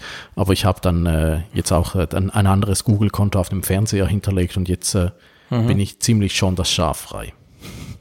Das war bei uns tatsächlich auch der Punkt, der Fernseher. Über den Apple TV haben sie dann YouTube geguckt und der war auf meinem Konto drauf und dann war das tatsächlich ähnlich. Ähm, wie, wie seht ihr das so? Ähm, vielleicht, bevor wir dann zu, zu, zur Produktion und wie wir überhaupt produzieren und wie man da überhaupt produzieren kann, das ist ja auch spannend, weil wir alle so ein bisschen unterschiedlich unterwegs sind. Noch ein Punkt möchte ich gerne ansprechen, so die Werbung, und zwar nicht die Werbung jetzt für, für uns als Publisher, die damit Geld verdienen und reich werden, sondern umgekehrt die nervige Werbung, die ich als Konsument schauen darf, muss, ertragen muss. Stört euch das? Mich stört es unglaublich. Äh, mir geht da jeweils äh, gleich die Lust verloren, ein Video zu gucken. Das heißt nicht nur bei YouTube, so ist auch äh, bei äh, Nachrichtenseiten so. Wenn ich da äh, unbedingt schnell, äh, dann heißt es das spannende Thema so und so, mit, wir haben das Video, dann gehst, öffnest du den Artikel und klickst auf das Video und dann musst du dir erst eine Glasse, wie heißt es auf Hochdeutsch, eine Eiswerbung angucken. Ah, da, da nervt ich mich. Also das, das hasse, ich hasse diese Pre-Roll-Werbung, wirklich. Ich finde ich find die. Ich muss nichts sagen, ich habe mich ja geoutet, ich habe ja YouTube Premium, genau aus diesem Grund. Also von dem her, ich gucke so viel Videos, ich hatte so viel Werbung immer, dass mich das so genervt hat, dass mir das viele Geld jetzt sogar wert ist. Wie ist das bei dir, Malte? Äh, mich ärgert es eigentlich gar nicht so sehr, muss ich sagen. Einerseits, weil okay. ich äh, ja Verständnis dafür habe, dass die sich irgendwie finanzieren müssen und ich schnorre es ja. Also äh, ich bin da ganz auf dem Trip, wenn es mir so viel wert wäre, dann müsste ich eben da was auch für zahlen. Dann würde ich das auch tun, da habe ich kein Problem mit. Ich finde im Übrigen auch, dass YouTube das noch sehr angenehm macht. Du hast ja häufig bei ganz vielen Werbeeinblendungen, diesen Pre-Rolls, die Möglichkeit, überspringen zu klicken nach kurzer Zeit. Nach du musst also Sekunden. nur fünf so Sekunden angucken und dann kannst du weitermachen. Während ja zum Beispiel jede Zeitschriften- oder Zeitungswebsite knallt der ja so ein 20 Sekunden oder länger davor und du hast null Chance, da irgendwas zu machen. Du kannst da überhaupt nichts abbrechen oder sonst wie. Und wenn du nur irgendwas, wenn du auch rausgehst aus dem Browserfenster, dann fängt er wieder von vorne an oder so. Solche aggressiven Aktionen sehe ich jetzt ja bei YouTube nicht. Deshalb finde ich, ist es, ist es völlig okay. Was mich manchmal ein bisschen nervt, ist diese, und die läuft ja auch ein bisschen willkürlich, diese, diese ähm, zwischendurch eingeblendete Werbung. Dass du mhm. dann in einem laufenden Videoclip, ja. ja meistens längerer Natur, hast du dann so eine, so eine Einspielung dann plötzlich. Das nervt mich dann schon manchmal, aber das kommt irgendwie ganz merkwürdig. Mal kommt es vor und mal nicht. Und also im Großen und Ganzen muss ich sagen, es geht für mich in Ordnung. Weißt du, was mich genervt hat? Und das war der Grund, warum ich dann YouTube Premium. Ich meine, ich bin bei dir, was die Publisher. Ich arbeite selber in einer Firma, die, die auch Werbung macht. Also ist ja, das ist ja kein Thema. Es geht mir ja nicht darum, dass ich nicht möchte, dass die was verdienen können, im Gegenteil. Aber was mich am meisten genervt hat über die Jahre und jetzt seit eineinhalb Jahren habe ich jetzt YouTube Premium, drum kann ich vielleicht gar nicht mehr mitreden, ob es heute immer noch so ist, aber das war, dass immer die gleiche Werbung kommt. Wenn du so viel YouTube guckst, wie ich das zum Teil mache, dann hast du dieses, sorry, fucking Game, irgendwas, das Brawl Star Spiel oder irgend so ein Scheiß, den hast du so überdrüssig. Wenn immer nur eine Werbung mal kommt und dann was Neues, die sind ja auch manchmal recht witzig, dann würde ich die sogar länger als fünf Sekunden angucken, aber immer das Gleiche. Ja, das hat sich aber geändert. Also zumindest. Echt? Ist es nicht mehr so schlimm? Ich kann es jetzt, natürlich nicht pauschal behaupten, weil ich denke, der Algorithmus sucht natürlich für jeden andere Werbung aus und mag natürlich sein, dass der ein oder andere dann wegen einer gewissen Monotonie immer das Gleiche angezeigt bekommt. Aber ich erinnere mich genau das, was du beschrieben hast, Jean-Claude. Das war jahrelang so. Du hast immer und immer wieder den gleichen Werbespot gesehen.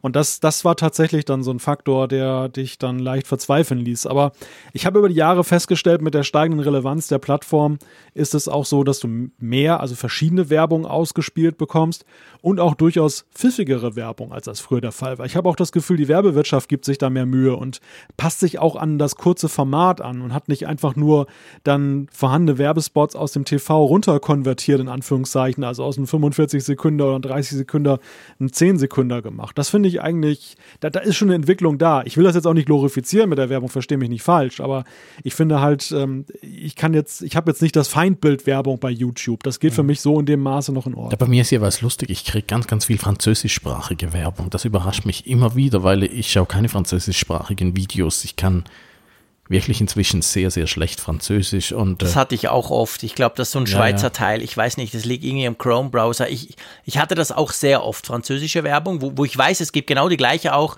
von so großen Galaxus zum Beispiel bei uns in der Schweiz, der, der große Online-Shop.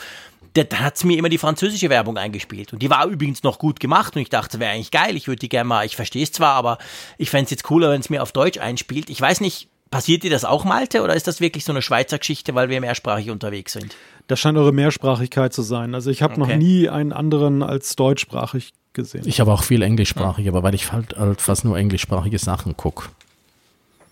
da gucke ich eigentlich auch zumeist, aber ich kriege trotzdem nur deutschsprachige Werbung. Ja, witzig, siehst du. Was mir jetzt gerade auffällt, ist, äh, ich habe jetzt gerade da noch meinen Feed offen, oben links. Äh, das erste Video, was es mir empfiehlt, ist äh, das von euch da mit dem Augmented Reality Interview. Das ist der erste Tipp, den ich schauen soll. Und was ich, was auch so eine Pest ist, Das hast du hoffentlich ja, abonniert. natürlich habe ich abonniert. Dann schmeiße ich dich unmittelbar hier aus dem Kfz-Podcast raus, wenn das nicht der So Fall weit gewesen kommt's wäre. noch. Ich habe übrigens nachgeschaut, du bist mein YouTube-Abonnent Nummer drei. Ja, Ich? Wow. es gibt einmal, wenn du auf drei Millionen bist, gibt das dann mal eine Auszeichnung. ja gibt, dann einen dann er gibt schon einen Preis Kaffee äh, im neuen Video, was ich gemacht habe, aber das kommst du dann noch dazu. äh, nein, die andere YouTube-Pest äh, sind diese gefälschten Trailer. Ich weiß nicht, seht ihr die auch die ganze Zeit? Ich, ich habe zusammen. Was für gefälschte Trailer? äh, Filmtrailer äh, von Filmen, die es noch gar nicht gibt. Äh, irgendwelche gefälschten Indiana Jones Trailer, irgendwelche gefälschten Obi-Wan Kenobi Filme Trailer. Irgendwie hat irgendwie hat Nee. mich YouTube als äh, großes äh, Als als Fälscher, Fälscheropfer ausgemacht. der irgendwelchen, irgendwelches geschütztes Material runterlädt auf, aus dunklen Quellen. Wirklich die ganze Zeit so gefälschte Trailer oder Trailer, die geklaut sind äh, von der offiziellen Seite und dann einfach nochmal hochgeladen. Oder dann eben so Fan-Trailer, die ganze Zeit. Mein YouTube ist voll damit und ich passe so auf, dass ich es nicht mehr anklicke, aber ich kriege die nicht weg. Das ärgert mich viel, viel mehr als äh, die Werbung. Also das muss ich jetzt auch noch sagen. Werbung Okay. finde ich harmlos eigentlich, aber äh, diese gefälschten Trailer, jetzt habe ich wieder irgendeinen für einen Star Wars-Film, den es nie geben wird. Komisch. Tja. Ich kann da nicht mitreden, drum habe ich YouTube Premium. Das ist wirklich, muss ich sagen, nicht nur, weil ich viel YouTube gucke, aber vor allem natürlich auch für die Kids, die auch so eine Stunde haben die ja pro Tag Computerzeit und das ist meistens ein guter Teil YouTube.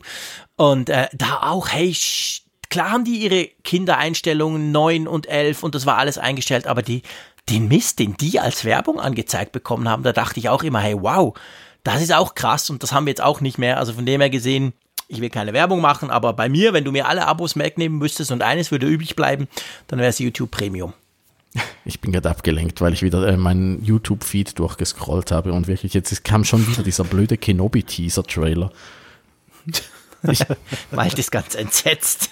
Wie geht denn das? Ja, ja, Ja, bei YouTube ist es allerdings so, dass sie ja auch eine Kids-App mit den Jahren herausgebracht haben. Also die ist, die, die, die adressiert wahrscheinlich äh, im Kern aber jüngere Zielgruppen als deine Buben jetzt. Viel jünger. Die sind jetzt raus, aber das ist ja immerhin auch schon mal ein Fortschritt, weil ja YouTube ja auch in zunehmendem Maße ja eben auch dann Content hat für kleinere Kinder und da finde ich es ja noch schadhafter, wenn da so blöde Werbung ja, ihr werdet lachen. wird. YouTube äh, Kids gibt es jetzt für den Apple TV und ich habe es äh, vorge nein, gestern habe ich alles neu eingerichtet. Das, ich probiere es jetzt doch nochmal aus. Als es neu war, habe ich es vorab getestet und ich war unglaublich enttäuscht von YouTube Kids. Das konnte irgendwie gar nichts. Ja, ich auch. also das, die App war so Es nicht kam zu einer Zeit in die. Schweiz.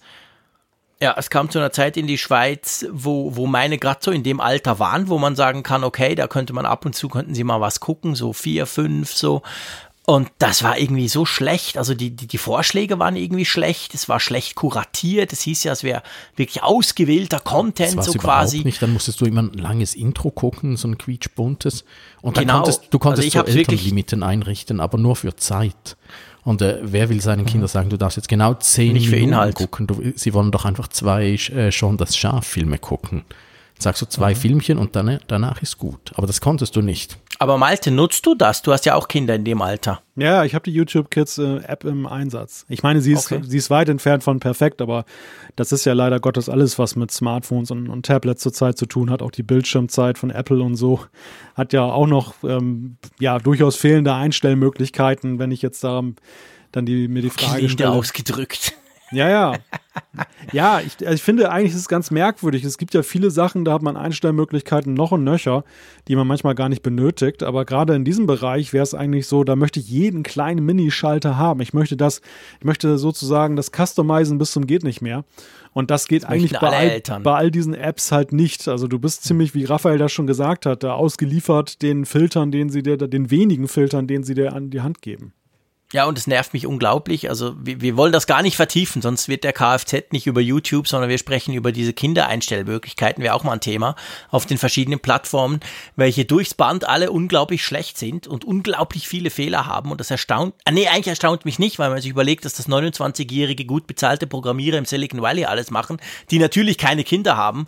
Dann kann man sich ungefähr vorstellen. Aber ähm, ich bin auch immer wieder entsetzt. Ich bin wirklich immer wieder, ich bin immer wieder total gefrustet. Und, und YouTube Kids damals, als ich es ausprobiert habe, muss ich fairerweise sagen, ist auch schon eine Weile her, hat eben auch so ein bisschen in die Kerbe geschlagen und ich dachte, ja, guck, das ist jetzt wieder so typisch. Die Amerikaner erklären mir wieder mal was, aber eigentlich kann man es nicht brauchen als Eltern. Ich behaupte mal, sie ist wahrscheinlich inzwischen auch besser geworden, aber ja, meine sind natürlich aus dem Alter raus. Von dem her muss man gucken, dass man sie sonst ein bisschen organisieren kann. Aber ich schlage vor, das ganze Werbethema lassen wir mal weg. Wir haben das jetzt, glaube ich, geklärt, wie jeder persönlich mit YouTube als Konsument umgeht. Lass uns doch mal umswitchen zum Thema, wir produzieren, also wir als Produzenten von YouTube-Videos, bevor wir dann nachher noch so ein bisschen dazu kommen, was man eigentlich auf YouTube alles machen kann. Es ist ja nicht nur so, dass man Videos produzieren kann. Aber ich finde es insofern interessant, weil ich glaube, wir drei, wir produzieren durchaus unterschiedlich YouTube-Videos, behaupte ich jetzt mal. Also ich sag mal, wir haben auf der einen Seite den, den Raphael mit einer super teuren Kamera und gleichzeitig einem iPad. Dann haben wir den Malte, der ganz gern sein Smartphone, sein iPhone nutzt dazu und glaube ich auf dem Mac produziert. Also vielleicht mal so ein bisschen, wollen wir mal so ein bisschen unseren Produktionsworkflow an, an, an andiskutieren und darum dabei so ein bisschen rausfinden, rauszufinden versuchen, was man da alles so nutzen kann. Wärt ihr da einverstanden? Das klingt doch gut. Soll ich anfangen? Hm? Ja, fang doch also so mal an. Bei mir war es ja wirklich so, ich, hab, ich bin in dieses Filmen eigentlich mehr reingerutscht, äh, weil ich vor, ah, vor ein paar Jahren war es, habe hab bei uns eine Katze ein Hummelnest ausgegraben und äh, ich habe Fotos davon gemacht und die, sind, die waren irgendwie nix und dann habe ich gedacht, da komm jetzt film mal mit deiner Fotokamera, die kann ja super filmen anscheinend, habe ich mal gelesen. Aber ich habe das nie ausprobiert. Wenn ich jeweils Fotokameras teste, probiere ich das Video gar nicht aus. Das hat mich überhaupt nicht interessiert. Auch bei Handys ist mir das eigentlich immer Schnurz. Ja, und dann habe ich da halt diese Hummeln gefilmt und dann äh, befreundeten Kameramann gezeigt und hat er nur gelacht und gemeint, was ich alle und aufgelistet, was ich alles falsch gemacht habe. Und so habe ich dann mal so langsam gelernt, äh, wie, wie Filmen funktioniert mit Verschlusszeit und allem anderen, was man äh, bedenken muss. Und äh, ja, und so bin ich irgendwie reingerutscht und jetzt nutze ich meine Fotokamera als Videokamera. Ich habe ein Stativ und ja, ich nehme alles in der Kamera auf und dann spiele ich es aufs iPad und schneide mit einer wunderbaren App namens Luma Fusion, schneide ich alles zusammen und äh, das Vertonen mache ich mit der anderen wunderbaren App, die heißt Ferrit. Äh, wir können ja den Link unten dann äh, in die Show Notes reinmachen. Also das sind so, das ist so mein Workflow. Ich, ich filme mit der Kamera und wenn ich noch eine zweite Kamera brauche, nehme ich einfach das iPhone. Und äh, mhm. äh, ich glaube, das ist schon der ganze. Und ja. was? Ja, genau, nur, nur kurz die Frage. Also, du bist ja salopp gesagt jetzt als Produzent sozusagen ein Neueinsteiger. Du machst das noch nicht jahrelang. Du hast ein bisschen erklärt, wie du da hingekommen bist. Was hat dich dazu bewogen, gleich aufs iPad zu setzen? War das, weil du grundsätzlich uns allen immer jeden Tag beweisen willst, dass es eigentlich nur das iPad braucht? War das, weil du sowieso keinen Mac hast? Oder, also weißt du, das ist ja jetzt nicht, die allermeisten schneiden ja auf einem Computer, sagen wir es mal so. Also sprich auf ja, einem PC oder auf einem Mac. großen Bildschirm. Ähm Anfangs war es vielleicht wirklich so ein bisschen die Tech-Demo, die mich äh, gereizt hat, aber das, das war noch, äh, bevor ich da diese YouTube-Videos gemacht. Äh, dann war es bei, ja, beim ersten richtigen YouTube-Video, was ich äh, gemacht habe, von dieser Uhr, wo, wo ich erzählt habe. Äh, das habe ich eigentlich mhm. auf meinem alten 2013er MacBook Pro, äh, was ich im Schrank habe, so als Remote-Zugriff, mhm. habe ich da Premiere drauf, weil wir haben ja das große Adobe-Abo in der Familie, habe ich das da mal da zusammengestellt und wollte es rausrechnen und dann hat es geheißen, das dauert jetzt eine halbe Stunde. habe ich gedacht, das kann doch nicht sein. Auf meinem iPad mit Luma Fusion mache ich das ja jeweils so als Fingerübung. Dann habe ich es, äh, während das äh, rausgerechnet hat am Mac, habe ich es nochmal äh, neu geschnitten, das Ganze auf dem iPad und war viel schneller und seither, ich habe gar keine Lust mehr, was anderes zu nehmen. Ich habe mir jetzt auch mal noch Final Cut installiert. Damit komme ich auch relativ gut äh, zugange, aber ich habe mich schon so lustigerweise, also das ist mir auch aufgefallen, ich habe mich so an Luma Fusion gewöhnt, dass ich gar nichts mehr anderes nutzen möchte. Und es ist einfach so rasend schnell und zuverlässig auf dem iPad. Also größere Bildschirme vermisse ich nicht. Und wenn ich dann doch mal einen großen Bildschirm will, dann nehme ich einfach Airplay und spiele es auf dem Fernseher. Das geht auch. Also, äh, also ich bin da mit meinem Setup, äh, was anfangs vielleicht wirklich ein bisschen Tech-Demo und äh, Plöffertum war, äh, inzwischen so zufrieden, dass ich gar keine Lust mehr habe, was anderes zu nehmen. Und du, Malte, wie machst du deine Videos? Ja, ich nehme sie ja mit dem iPhone auf, was schlichtweg den Grund hat, Henne-Ei-Prinzip. Ich liebäugle zwar immer mit einer besseren, was heißt besseren? Ich liebäugle mit einer professionellen Kamera. Meine letzte Spiegelreflex, die ich habe, hatte noch keine Videofähigkeit, so lange ist das schon her. Das war noch kurz vor dem Videozeitalter und ich habe einfach immer wieder festgestellt bei dem iPhone, das ist ganz witzig, beim, als Fotoapparat nutze ich das iPhone ja nur noch. Und äh, die überragende Qualität der Kamera, die begeistert mich ja von Modell zu Modell. Und ich habe bei den Tests auch immer wieder festgestellt, dass halt die Videoqualität auch berauschend war. Aber ich hatte nie so wirklich ein Einsatzszenario für mich gesehen, weil ich jetzt nicht so der große Home-Video-Filmer bin. Es hat sich so ein bisschen geändert, seitdem die Kinder da sind. Da will man ja doch manches für die Nachwelt dann dokumentieren oder für später mal. Aber ansonsten äh, filme ich jetzt nicht irgendwie äh, Urlaube oder sowas, weil ich halt weiß, es guckt sie eh kein Mensch irgendwann mehr an. Aber jetzt ja mit der YouTuberei, da bin ich dann halt erst so ein bisschen auf dem Kameratrip gewesen, habe festgestellt, meine Güte, da musst du so viel Geld investieren und nachher machst du es vielleicht einmal hast keinen Bock mehr darauf. Das fand ich dann irgendwie ein bisschen das, so als Bremse. Andererseits hatte ich so einen Elan, das jetzt auch zu tun, dass ich jetzt auch nicht auf die Ambition verzichten wollte. Und dann habe ich gedacht, du bist doch blöd. Du hast doch hier eine super Gala Monster 4K-Kamera rum, rumliegen. Und ich stelle immer mehr fest, wie genial diese Kamera auch wirklich ist. Also was man da wirklich mit, mit anstellen kann und das sehe ich halt auch im Feedback, was mir gespielt wird, dass halt viele eben denken, das ist nicht, das kann nicht mit dem Smartphone aufgenommen worden sein.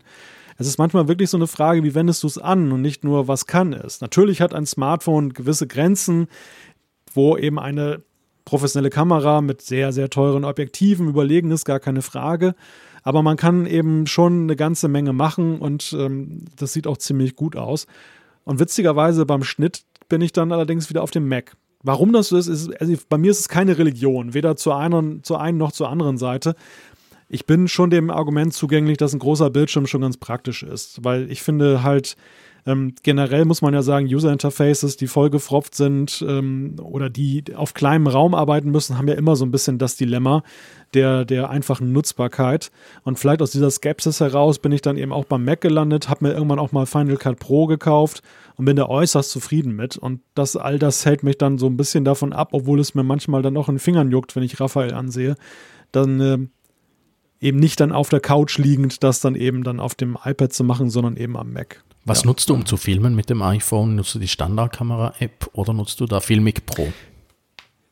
Ja, du wirst lachen, ich nutze die Standardkamera-App. Ich habe ich hab mal so ein äh, Seminar gemacht über mobilen Journalismus und die schwörten alle auf die Filmic Pro-App, die natürlich ja im ersten Moment auch imponiert. Du hast diese Pegelanzeige, du kannst alles wunderbar manuell einstellen und so. Was mich zum damaligen Zeitpunkt irgendwie abgeschreckt hat, war, ich habe da nicht die Option gefunden, wie ich den Bildstabilisator des iPhones aktivieren kann. Ich weiß nicht, ob das erst später dazu kam oder ob das da schon drin war. Auf jeden Fall war es gut versteckt. Und das hat mich total abgeschreckt, weil die Videos sahen dann grauenhaft aus. Man unterschätzt völlig, was dieser Bildstabilisator in der Kamera, mhm. was der für Wunderwerke da macht. Und Vor allem im Video. Ja, ja, genau. Und dann bin ich halt wieder bei der Autom oder, äh, Automatik-App, aber bei der Standard-App, die mit Automatik arbeitet, gelandet. Und ich bin da echt glücklich. Also es ist wirklich das in 99,9 Prozent der Fälle bin ich mit dem Ergebnis absolut ja, zufrieden. Du wirst lachen, mir geht's auch. Ich habe mir auch Filmic Pro gekauft und finde es eine großartige App, aber ich nutze sie gar nicht. Ja. Vor allem jetzt, seit ja, du beim iPhone also, äh, mit, äh, in der Videofunktion da mit einem Klick oben links äh, die Framerate selber verstellen kannst. Ja, so praktisch. Das ja. ist so praktisch. Also ich, die reicht mir völlig. Also es ist auch immer meine Zweitkamera. Aber bei Malte, Malte hat erwähnt, da mit der guten Kritik, die er jeweils kriegt, ich bin auch reingefallen, da beim Video über diese, dieses Lautsprecher-Dings, äh, wie heißt's? Teufel. Ja, stimmt. Boomster Go. genau, da hat er so Außenaufnahmen, wo er da mit der Kamera drumherum drum, drum fährt, wo man sein Gartenhaus sieht. Wer sich für Maltes Gartenhaus interessiert, muss das Video sowieso gucken. Und, äh, und, ich, und ich dachte wirklich, da hätte er, hätte er eine größere, teurere Kamera genommen, weil das auch wunderschön so den Hintergrund schon äh, unscharf setzt. Also es hat wirklich äh, super ich, ausgeschaut, das Bild. Muss ich sofort fragen, was es war.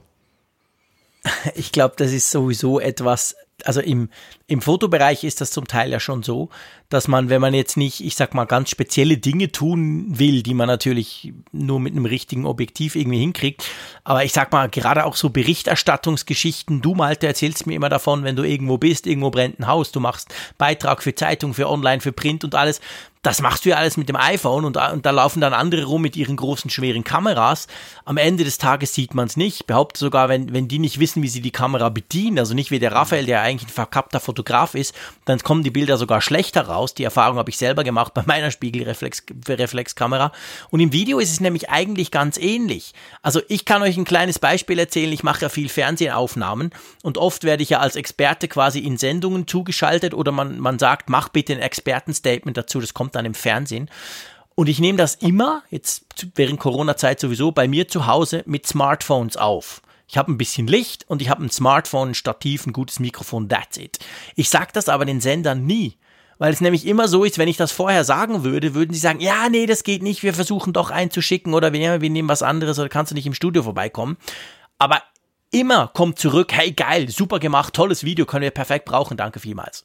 Also es zeigt halt schon, die, die, diese Kameras, klar, wir sprechen hier von sehr teuren Smartphones. Wir sprechen nicht von 500-frankigen Smartphones. Wir sprechen vom iPhone 11 Pro oder so, das weit über 1000 Franken kostet, muss man vielleicht als kleiner Disclaimer natürlich noch, noch hinzufügen. Aber die sind so gut, es gibt selten einen Grund. Ich sage nicht, es gibt gar keinen Grund, aber ich sage, es gibt selten einen Grund für das, was wir jetzt machen hier, dass man dafür wirklich eine super, mega, duper Kamera bräuchte oder wenn, dann muss man sie eben auch bedienen können. Naja, und am Ende, das ist auch so eine Erkenntnis, da, da plaudere ich jetzt so ein bisschen aus dem medienschaffenden Nähkästchen, aber ihr wisst es selber auch. Es ist kein automatischer Klickbringer, wenn du tolle Technik einsetzt und äh, tollen Stil hast. Die bestgeklickten ja. Videos sind, so traurig das ist, manchmal technisch die grausamsten, weil sie wirklich situativ entstehen. Du hast es gerade gesagt, das Video vom Feuer zum Beispiel.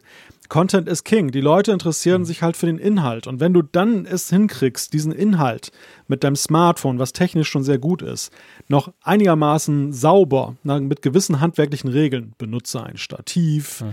wackel nicht so rum, äh, achte so ein bisschen auf Ton und solche Kleinigkeiten. Ja. Wenn du das hinkriegst, dann hast du, dann, dann räumst du ab. Dann, dann will, kein mhm. Mensch interessiert sich in dem Moment dafür, dass das jetzt irgendwie noch den Bokeh-Effekt hat und was weiß ich alles. Ich glaube einfach, wenn, wenn du Wertschätzung für diese Features willst, für ein besonderes Aussehen, dann musst du eine Zielgruppe dir erstmal heranholen, die das auch tatsächlich wertschätzt. Die liebt dich vielleicht dafür, aber das ist nicht so ein, so ein ja. Automatismus, dass man die hat. Ja, auf jeden Fall. Also ich, ich, das beobachte ich auch so ein bisschen, dieses äh, technische Wettrüsten. Da wird es dann irgendwann, äh, also und, die, und ich, ich sehe mich da ja selber auch als Opfer davon. Das ist dann irgendwann, irgendwann geht es dann nur noch darum, wie cool ist die Einstellung von diesem Ding. Äh, bei der Verge beobachte ich das immer. Die, die machen immer so einen riesen Trara drum, wenn sie ein neues Review-Ding haben. Äh, die Anfangseinstellung, dann zeigen sie Making-ofs, wie sie da ganze Studios gebaut haben und irgendwelche Sachen aufgehängt haben und dann da irgendwie eine Kamera auf Schienen durchschieben und also ich finde dann irgendwann, äh, pff, ja, es ist ja schön anzuschauen, ja, aber, das, aber das irgendwann, bei uns ist immer so die Debatte, ja, ist es jetzt Werbung oder ist es noch äh, Journalismus und äh, wenn es dann irgendwie so wahnsinnige Production Values hat, dann finde ich, dann bin ich dann jeweils auch so ein bisschen. Ah. Aber ich glaube, die spielen so ein bisschen eben gerade mit dieser Zielgruppe, die das wertschätzt. Also MKBHD macht das ja auch. Was, der schießt ja auch mit, mit Kanonen auf Spatzen, wenn man mal guckt, dass er diese mega ja, teuren Red-Kameras da benutzt. Und der hat eine Optik, die ist ja, ja, die übertrifft ja alles bei YouTube. Und das bräuchtest du überhaupt nicht. Ich glaube, seine Videos würden auch so geguckt werden. Aber ich glaube, es gibt viele, die das eben genau lieben und er macht ja auch einen Kult daraus. Mhm. Ja, also ich beobachte es auch. Ja, klar. Ist, ich finde es auch als, ich finde es einfach als Fingerübung habe ich unglaublich Spaß daran, mal was auszuprobieren, mal da noch was Freches zu machen oder so. Ich finde einfach, wenn es dann nur noch Form ist und weniger Inhalt, dann ist es wirklich schade. Aber nein, aber die, die guten YouTuber, ja, die, die, haben das Problem ja nicht. Die sind ja inhaltlich immer noch toll. Also von daher. Ja, man darf ja auch nicht vergessen, wir sprechen ja jetzt hier wirklich von Tech-YouTubern und Tech-Tech-Themen quasi. Und ich meine, wir alle berichten über Tech, aber seien wir ehrlich, wir sind auch alles Geeks. Wir finden das ja geil, all diese neuen Geräte und das Ausprobieren etc. Und dann können wir dann auch noch drüber schreiben, umso besser, oder drüber reden oder filmen. Und das ist bei denen ja nicht anders. Also all diese, diese YouTuber oder The Verge, das sind ja alles Tech-Journalisten, die haben ja an Technik per se auch Freude. Also dann, dann erfüllt sich natürlich so eine selbsterfüllende Prophezeiung quasi. Ich glaube, ein Auto-YouTuber, wo da gibt's ja auch welche mit Millionen mhm. und Abermillionen, die laufen nicht mit Red-Kameras rum, weil die da ist, ist es dann vielleicht ein bisschen weniger wichtig, weißt ja, du? Ja, das ist ganz witzig. Also wenn man mal so ein bisschen bei YouTube so durch die verschiedenen Branchen geht jetzt, dann, dann stellt man fest, dass da sehr unterschiedliche Standards sind. Ich gebe mhm. dir recht, Jean-Claude, dass die, die Tech-YouTuber, das liegt ja in der Natur der Sache, die erfreuen sich an der Technik und die kultivieren das auch und haben ja. natürlich auch eine Zielgruppe, die das wertschätzt. Genau. Und alleine, alleine da ja neugierig ist, mal zu gucken, wie die neue Red-Kamera das jetzt wieder inszeniert. Genau, genau. Bei den Beauty-Bloggern ist es natürlich auch sehr ausgeprägt. Die sind auch hochprofessionell, auch gerade was Ausleuchtung angeht und so. Ich meine, das lebt ja auch so ein bisschen davon, das Business, ja. das gut in Szene gesetzt wird. Bei anderen wiederum siehst du eben auch, da läuft es, da habe ich manchmal fast das Gefühl, die machen es absichtlich schlecht. Also so im Sinne von, so, so es gibt zum Beispiel mhm. so Spielzeugtester und solche Sachen, dann, da, da wird dann die Kamera so wackelig dann mitgeschleppt so und dann über die Schulter ge geworfen, sozusagen von, von dem Protagonisten.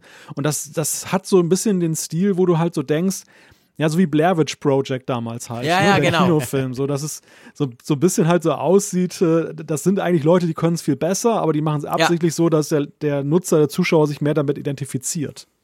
Ja, das ist ganz ein guter Punkt. Und, und ich komme noch mal mit Auto. Ich stelle nämlich gerade fest, ich schaue nicht nur Tech-Videos, ich schaue auch Auto-Videos ab und zu. Natürlich auch, weil mich die Technik interessiert, anderes Thema. Aber da ist mir zum Beispiel aufgefallen, es gibt so einen, der hat irgendwie 8 Millionen Abonnenten, ein Amerikaner, und der testet wirklich querbeet, also vom neuesten Elektroauto bis zu irgendwelchen crazy Viper, schieß mich tot Autos mit 20 Zylindern. Aber der ist jetzt rein, ich sag jetzt mal rein vom Bild her, das ist schon scharf und sieht bei mir bei 4K einigermaßen okay aus, aber du merkst genau, der hat jetzt nicht eine 30.000 fränkige Kamera. Ich weiß nicht, wie der das macht, vielleicht sogar mit dem Smartphone manchmal habe ich das Gefühl.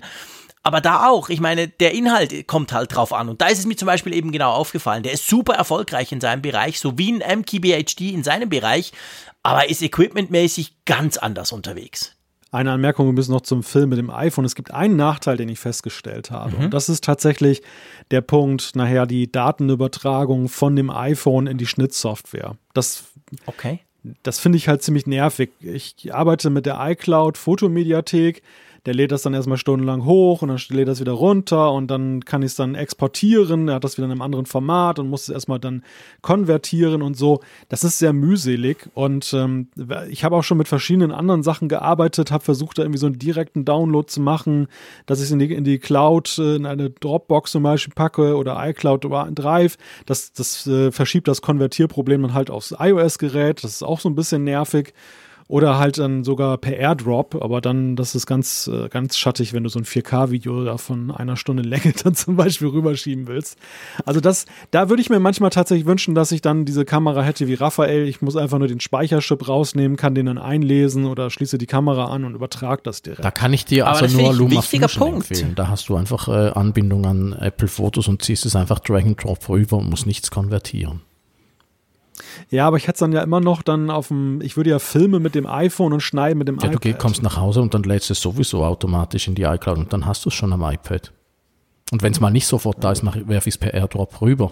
Aber da bist du ja gleich, da bist du ja gleich weit wie Malte. Das macht er ja auch. Da hättest du, er hatte ja keinen Vorteil. Er sagt ja, es dauert lange von seinem iPhone in die iCloud, von der iCloud auf seinen Mac. Aber es wird genau gleich lange ja, dauern vom iPhone in die iCloud, von der iCloud ins Luma. Ja konvertieren, das muss ich nicht. Okay, also du, du Malte, du konvertierst den Film, den du vom iPhone kriegst, das ist ja so eine MOV-Datei, glaube ich, in, ins, ins Final Cut noch. Ja, mittlerweile habe ich auch festgestellt, dass ich mit Final Cut sogar dann auf die Fotos-Mediathek zugreifen kann. Da gibt es auch einen sehr gut versteckten mhm. Link, womit man das dann machen kann. Aber dennoch, also das ist, das ist ein ziemlicher Zeittreiber. Mhm. Gerade, ich denke, also ich bin ja nun glücklicherweise nur so ein Hobby-YouTuber, der, wo es nicht so drauf ankommt. Aber wenn ich jetzt wirklich zeitkritisch damit arbeiten müsste, so Breaking News-mäßig schnell ein Video schneiden will, dann wäre das schon so ein ziemlicher Bremser ich finde das ein wichtiger Punkt, weil, weil, bevor jetzt mir der, der, der, der Zeier wieder reinquatscht, ich finde das wichtig, weil das, das Problem haben nämlich alle. Wie, erinnert ihr euch an den Aufschrei 2016, als das MacBook Pro das Profi-Gerät für alle YouTuber und Videografen, als das keinen SD-Kartenslot mehr hatte, die, die neue Generation mit Thunderbolt 3. Das war ja eine Riesengeschichte. Und ich dachte auch am Anfang so, ja, aber Freunde. Aber ich glaube, genau da, ich meine, du hast es vorhin angesprochen, Malte, es wäre praktisch, du machst die Kamera auf, du nimmst ein Kärtchen raus, du steckst es in einen Mac und zack, ist es dann wieder drauf. Also ich glaube schon, also ich meine, wenn du beim MKBHD, der macht ja manchmal so Backstage-Videos von seiner, von seinem Zeug und dann siehst du all diese 500 äh, Gigabyte SSDs, die man ja direkt ins, ins, ähm, in die Red-Kameras reinpuppen kann. Und da gibt's ja Lesegeräte, die kosten auch irgendwie Tausende von Dollar die du dann an den Mac anschließen kannst, möglichst schnell, damit eben genau dieser Transfer irgendwie nicht so lange dauert. Ich glaube schon, das ist ein Thema, oder Raphael? Oder ist, ist das für dich wirklich so gar keine Sache? Also den SD-Slot habe ich nie verpasst, äh, vermisst. Ich mache mich immer unbeliebt, wenn ich an diesen Fotoanlässen bin und die Fotojournalisten und also die Foto, also über Fotoschreibejournalisten, nicht die Fotografen da sind, sage ich immer, von mir aus könnte man die SD-Karte ganz abschaffen, einfach interner Speicher in die Kamera und gut ist, weil ich schließe die Kamera einfach immer per USB-C-Kabel an meine Geräte an. Hat noch einen wunderbaren Nebeneffekt, dass sie immer gleich auch geladen sind. Ich muss meine Kamera praktisch nie laden, weil sie die ganze Zeit den Strom von irgendeinem Gerät zieht, was ich, äh, wo ich die Fotos rüber transferiere. Und äh, Gut, ich meine, das ist ja ein ähnlicher Workflow. Also weißt du, ich so ins Detail, ob du jetzt die Karte rausnimmst, irgendwo ja, ja. reinsteckst oder ein Kabel steckst, das ist ja wurscht. Also ich finde, das ist ja eigentlich Nein, das Gleiche. In Tempo bin ich rasend schnell. Also wenn ich, äh, wann war das? Das war ich glaube, das war vor zwei, drei Tagen, als die ISS oben durchgeflogen ist, habe ich die aus Jux äh, schnell aus dem Küchenfenster gefilmt, bin schnell vom Balkon gefilmt, äh, das Ganze vom einfach schnell aufs, äh, ins Luma Fusion geschmissen und äh, fünf Minuten später war das Video fertig. Also das geht. Also den, den weißen Punkt, der von links nach rechts ja, gezogen ja, genau, ist an deinem man Himmel. im Twitter-Video fast nicht gesehen hat, weil Twitter die Videos so kaputt macht. und äh, also da bist du also ich kann unglaublich schnell äh, da ein Video raushauen, wenn ich will. Mhm. Also ich, ich, ich bin überrascht, wie schnell Malte, das hast du mal probiert? Ich, ich frage das wirklich nur, es soll jetzt hier keine Supportstunde für uns Videografen werden, aber wir haben ja das Thema YouTube, da passt schon. Hast du mal probiert, wenn du das iPhone wirklich so ganz wie früher per Kabel an den Mac schließt, ist es dann schneller? Nein. Nicht. Spielt, spielt, spielt es keine große Rolle. Was habe ich ja, ich habe das seit Jahren nicht mehr gemacht. Ich weiß gar nicht, ob das noch geht beim iPhone, aber äh, man kann man kann sie glaube ich theoretisch noch per Kabel anhängen. Das, aber ich finde das ein guter Punkt. Das ist natürlich letztendlich ein, ich sag's mal in Anführungszeichen, rein jetzt auf die Geschwindigkeit bezogen, ein Nachteil, wenn du dein Smartphone nimmst zum, zum Filmen, weil halt da ist es nicht wie bei der Kamera. Die Kamera ist logischerweise dafür gemacht, dass du die Daten irgendwie möglichst schnell irgendwo anders hin auf einen Computer kriegen kannst. Und beim Smartphone ist es ja schon eher so, ja, das Smartphone, die, das Zeug ist auf dem Smartphone, dann guckst auf dem Smartphone halt an. Aber wenn du eben nicht mit iMovie auf dem Smartphone schneiden willst, was ja auch geht fürs Geburtstagsvideo von meinem alten, aber nicht unbedingt für, für bessere Videos, dann ist das, sagen wir mal, ein Zeitfaktor, der für uns du hast es vorhin gesagt, Malte, der für uns Hobbygrafen nicht so eine Rolle spielt, aber wenn du das professionell machst, oder zum Beispiel so ein Fußball, ich war mal an einem Fußballmatch, da war neben mir einer, der hat gefilmt und der musste quasi unglaublich schnell diese Sequenzen, die er da gefilmt und fotografiert hat, irgendwo in die Redaktion schicken, damit die das dann, keine Ahnung.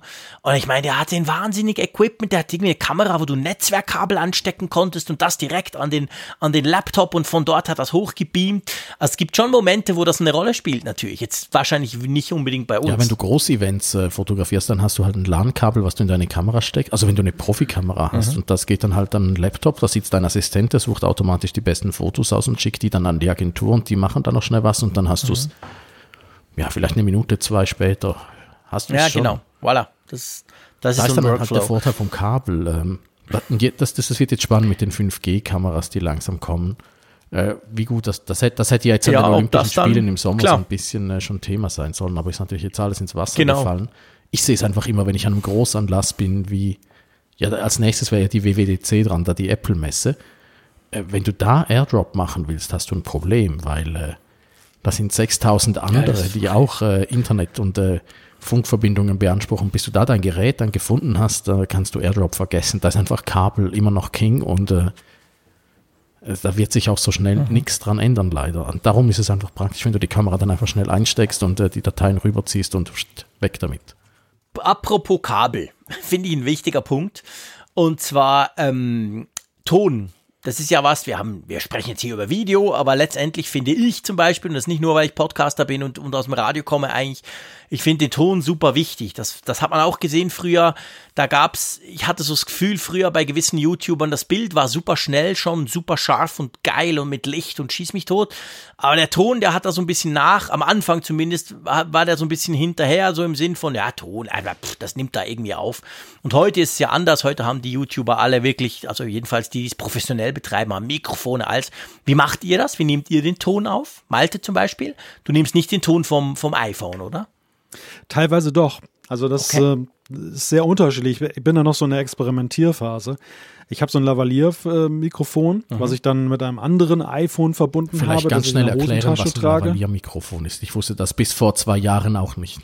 Ja, so ein Ansteckmikrofon, also diese kleinen Mikrofone, die man auch von so Fernsehmoderatoren ja häufig kennt, wo du ans Hemd steckst. An der Krawatte oder am Hemd dann halt das Mikro, so ein, kleine, so ein kleiner Punkt oder manchmal so ein Puschel, wenn es dann für draußen ist, dann ist. Und naja, wie gesagt, da habe ich halt ein extra iPhone dann, so ein älteres iPhone, da mache ich einfach die Klangrecorder-App auf und nehme dann den Ton damit auf und dann hinterher synchronisiere ich das dann. Da habe ich festgestellt, es hat sehr unterschiedliche Ergebnisse. Vielleicht ist mein verwendetes Mikro, das habe ich mal günstig geschossen, auch einfach ein bisschen schlecht. Da muss ich mal ein neues kaufen.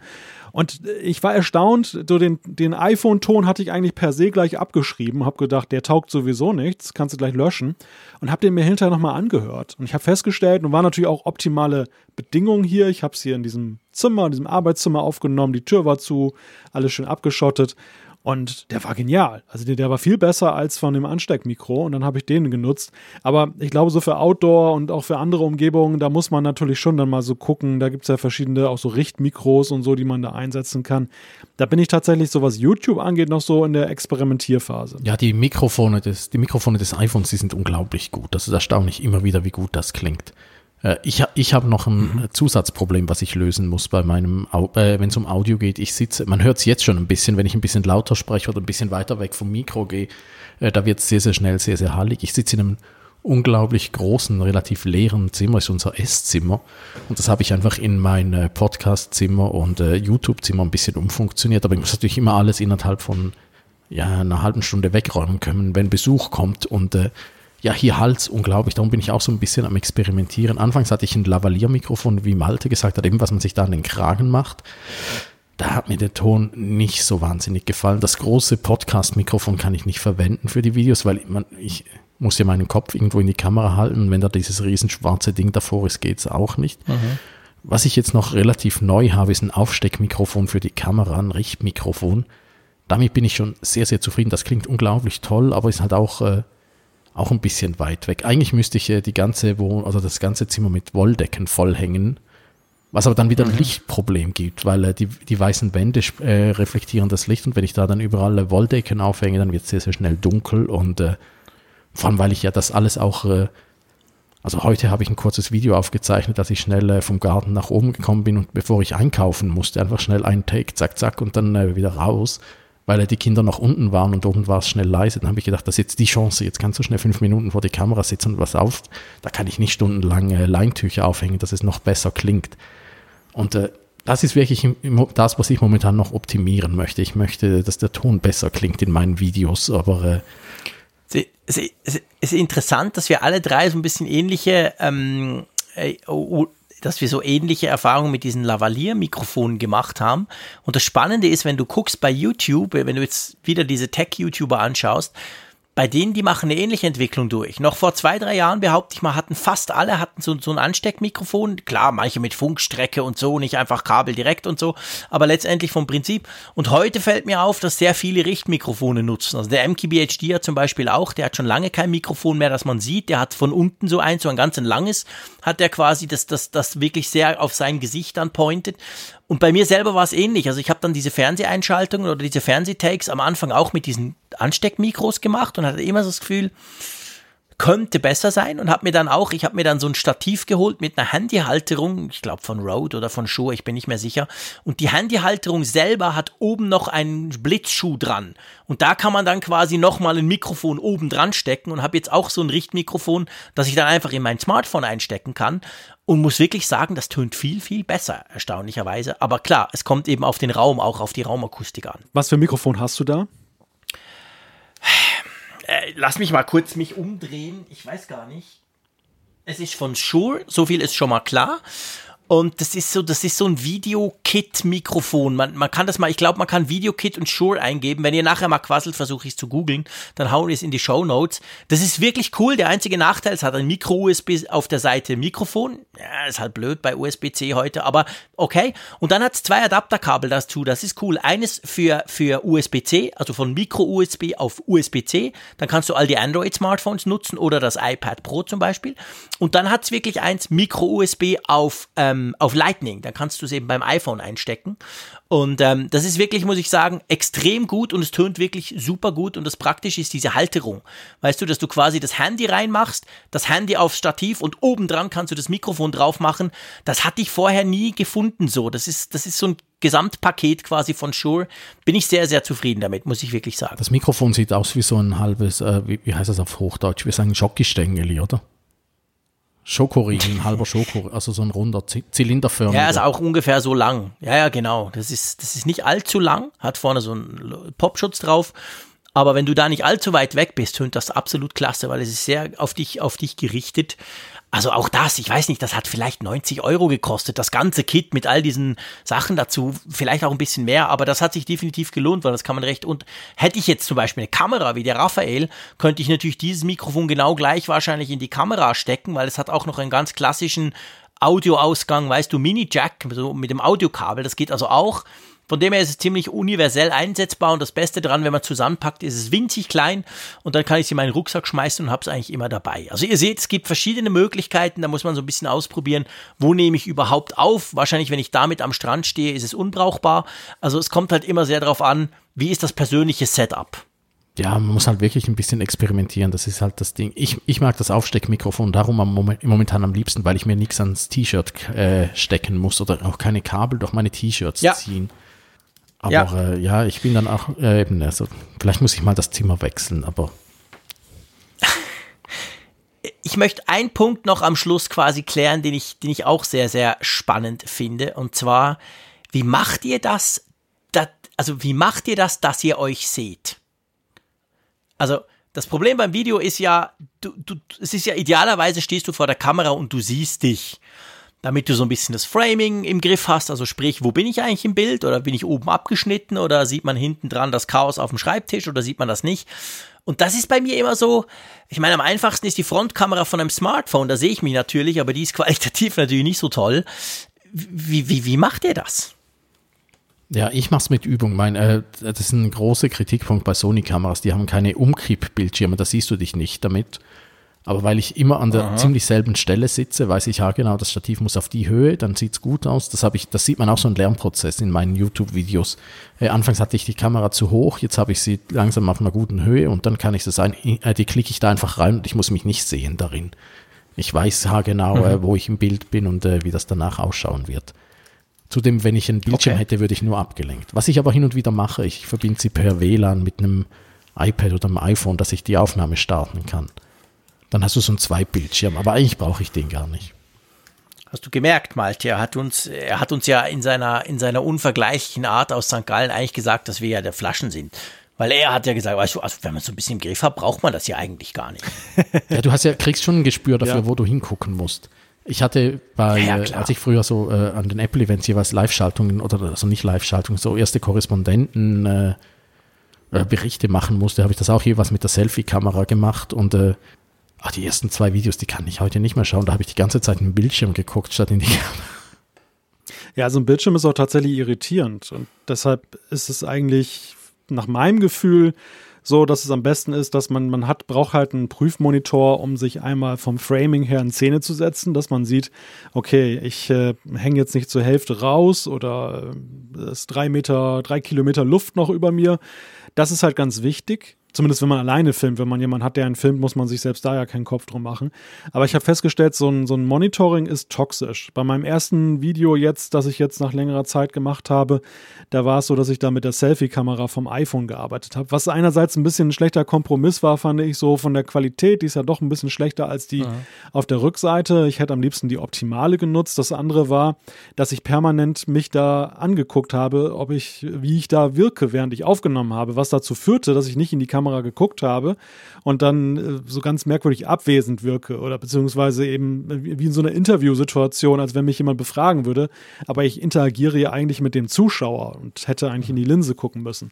Und dann habe ich lange drüber nachgedacht, wie machst du das? Also einerseits halt die Rückkamera nutzen, auf der anderen Seite dich aber selber halt auch drauf haben und nicht 50 Versuche unternehmen müssen, bis du mal dann am Bild bist. Habe ich schon überlegt, nimmst du einen alten Kosmetikspiegel, dass du den dahinter klemmst und so und, und dachte, naja, alles umständlich und so. Bis ich dann die ganz naheliegende Idee hatte, du hast so eine Apple Watch am Arm. Und bei der Apple Watch hast du ja die Kamerafernbedienung, die kannst du auch auf Videomodus stellen. Da kannst du das Video auch mit starten und beenden. Und du siehst dich halt so rudimentär und das reicht ja vollkommen aus. Bist du vernünftig im Bild oder bist du abgeschnitten an irgendeiner Stelle? Und das ist eine super Möglichkeit. Und gleichzeitig, wenn du damit durch bist, du bist auch nicht versucht, da ständig drauf zu gucken, es sei denn, du bist Michael Knight von Knight Rider und, äh, und sprichst dann halt in die Linsen rein. Gute Idee, definitiv. Also es gibt ja auch da verschiedene YouTubers, die einen haben dann so einen externen 4K-Monitor, so klein, die gibt es inzwischen auch, die kannst du dann an eine Kamera schrauben und andere, die aber auch sagen, und mir geht's ganz ähnlich wie dir, was das anbelangt. Also wenn ich zum Beispiel Fernsehinterviews mache, bin ich eigentlich froh, dass ich mich nicht sehe, weil ich dann auch nicht abgelenkt bin von mir selber quasi, der dann guckt, aber die Brille, oh, die Brille spiegelt blöd, mach was an der Brille oder so, sondern ich hau dann mein Statement raus und Punkt ist. Also ich bin prinzipiell eigentlich auch ganz froh, wenn ich mich nicht die ganze Zeit sehe. Aber eben, also ich finde jetzt die Idee mit der, mit der Apple Watch, du hast mir das mal erzählt, äh, beziehungsweise das war, glaube ich, vor drei Tagen, da dachte ich so, wow, geile Idee, bin ich nie drauf gekommen. Ich habe auch immer die Apple Watch am Arm, logischerweise, aber ich ist mir gar nicht in den Sinn gekommen, dass die ja diese Funktion hat, zum quasi von Fernauslöse machen. Also da muss jetzt letztendlich jeder rausprobieren. Man kann nutzen, was man will, oder man nutzt gar nichts und probiert halt ein paar Mal, aber ähm, ja, das. Wollen wir von der Technik so ein bisschen wegkommen? Ich glaube, jetzt haben wir so ein bisschen, äh, so ein bisschen dargestellt, wie wir das eigentlich machen oder wie man das machen könnte, sage ich jetzt mal. Ähm, was ich noch, ich möchte noch einen Punkt kurz ansprechen mit euch. Und zwar, wir sprechen jetzt die ganze Zeit von Videos, die wir entweder gucken oder Videos, die wir machen. Aber YouTube ist ja nicht nur eine reine Videoplattform. Soziale Netzwerke haben wir schon besprochen. Aber YouTube wird ja auch von vielen genutzt als Livestreaming-Plattform. Also quasi als, ich sag's mal salopp, eigentlich als Fernsehsender. Der einfach, ja, wo du jetzt quasi guckst wir sind, wir nehmen das äh, Ende Mai auf und vor wenigen Tagen hat SpaceX ja versucht, zum ersten Mal quasi die erste Mal eine private Raumfahrtgesellschaft hat versucht, zwei Astronauten in den Himmel zu ballern mit so einer Rakete und das wurde auf YouTube live gestreamt. Da haben, glaube ich, 500.000 Leute haben da zugeguckt. Ich war einer davon. Ich war auch einer davon. Ich war total enttäuscht, dass es nicht geklappt hat, weil das Wetter schlecht war. Ich fand jetzt so viele Wolken hat es da gar nicht gehabt, aber ja, mich hat Ich war schon stark klar. Also auf jeden Fall. mich die Rakete danach äh, filmen gehen auf, dem, auf der Wiese hinterm Haus und dann stattdessen habe ich. Hä, du denkst, die fliegt in St. Ja, Gallen klar, vorbei? Die, erst um äh, 22.33 wäre die ISS gekommen und äh, danach eine halbe Stunde später wäre die Dragon-Rakete durchgeflogen. Ja, du siehst sie von Auge. Und äh, als es dann nicht äh, also einfach den weißen Punkt wieder, der ganz schnell ja, ja, genau. Stattdessen bin ich dann halt nicht rausgegangen und habe einfach schnell die ISS Geil. aus dem Küchenfenster und aus vom Balkon gefilmt. Das wäre aber lustig gewesen, wenn du auch die Dragon noch erwischt hättest. Auf jeden Fall, solche großen Events, immer mehr, habe ich so den Eindruck, werden auf YouTube übertragen und finden ein Publikum manchmal von, von 10, 100, mehr, manchmal sogar Millionen Zuschauern, die das machen können. Und dann gibt es natürlich noch die ganze Gamer-Fraktion, die sind ja auch ja, die sind ja auch auf YouTube unterwegs. Natürlich kann man sagen, ja, Moment, da gibt es auch Twitch von Amazon. Aber ähm, es gibt auch genügend, die auf YouTube eben solche Livestreams machen, die sie dann ankündigen, wie, wie beim Fernsehen, wo du sagst, hey, heute Abend um sechs geht's los und da könnt ihr euch zuschalten und gucken. Wie seht ihr das so mit diesem Livestreaming auf YouTube? Nutzt du das, Raphael? Jetzt abgesehen von, von SpaceX. Also ist dir das auch ab und zu denkst du, oh cool, vielleicht wird das auf YouTube übertragen? Äh, das, das denke ich nicht, aber äh, ich schaue, wenn ich irgendwas finde, schaue ich es mir sehr gerne an. Wirklich, sehr, sehr oft sind es so Raketenstarts, da ich, äh, die ich dann da gucke, was war noch äh, letztlich ein YouTube-Anlass? Irgendeine Pressekonferenz war auch auf YouTube live, ich weiß es gar nicht mehr. Ah, doch, ich weiß ja, es. Das, das, ja, das, das Oppo-Handy war es. Erinnerst du dich ans Oppo-Handy? Ja, natürlich. Da habe ich genau, einen lustigen stimmt. Livestream eingeschaltet und unten links gesehen, dass da irgendwie so ein Handy am Laden ist und habe nicht begriffen, dass das die Demo war, um zu zeigen, wie schnell das Handy lädt.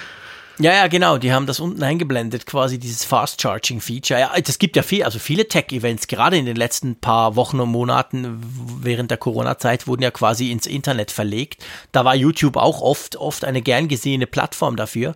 Malte, nutzt du das auch? Ich darf das gar nicht sagen, aber bei Katastrophen bin ich immer gerne dabei und gucke mir die Livestreams an, die einige da einstellen. Als zum Beispiel Notre Dame brannte, da fand ich. Äh, Stimmt, das war auch war viel das, auf YouTube. Ja, das war. Recht. Es war extrem. Es war extrem. Es war unglaublich viele Kameraperspektiven, die man da wählen konnte. Und das war so viel.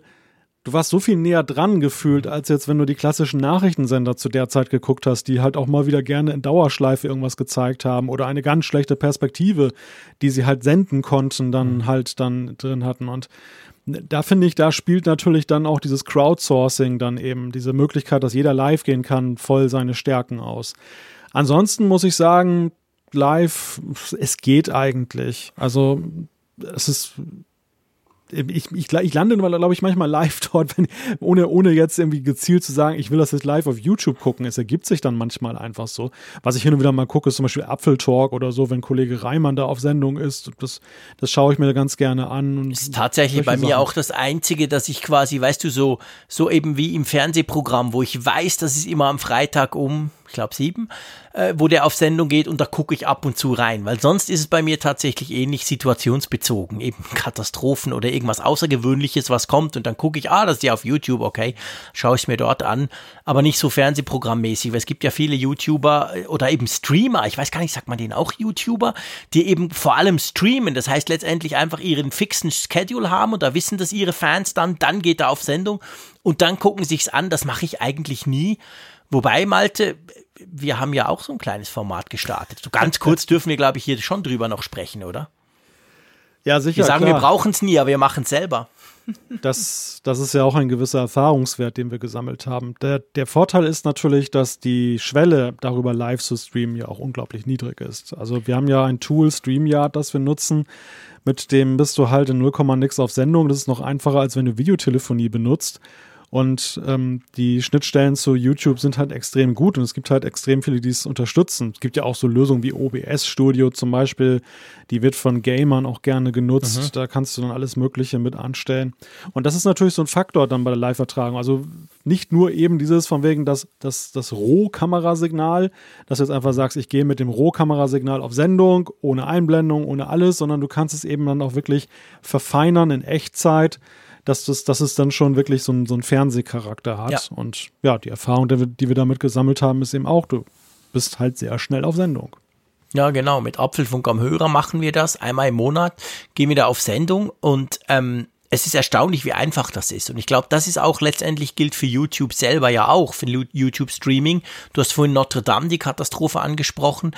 Da ist es ja so, es kann ja jeder mit seinem Smartphone live auf YouTube einen Stream starten. Das ist ja keine große Sache. Du, du klickst dich da mal ein bisschen durch und dann bist du auf Sendung quasi. Und wenn du willst, also technologisch spielt es dann keine Rolle, ob dir nur deine Mama zu Hause zuguckt oder 100.000 Leute, die das spannend finden. Mhm. Und das finde ich ist dann so halt, bei dem Teil wird mir immer bewusst, wie, wie, wie clever halt diese Art ist, wie YouTube das macht. Beim Video das gleiche, aber beim Streaming, jeder, der Streaming selber macht, weiß, oh, wenn da zu viele kommen, bricht alles zusammen, super schwierig. Und bei YouTube musst du dich um den Teil überhaupt nicht kümmern.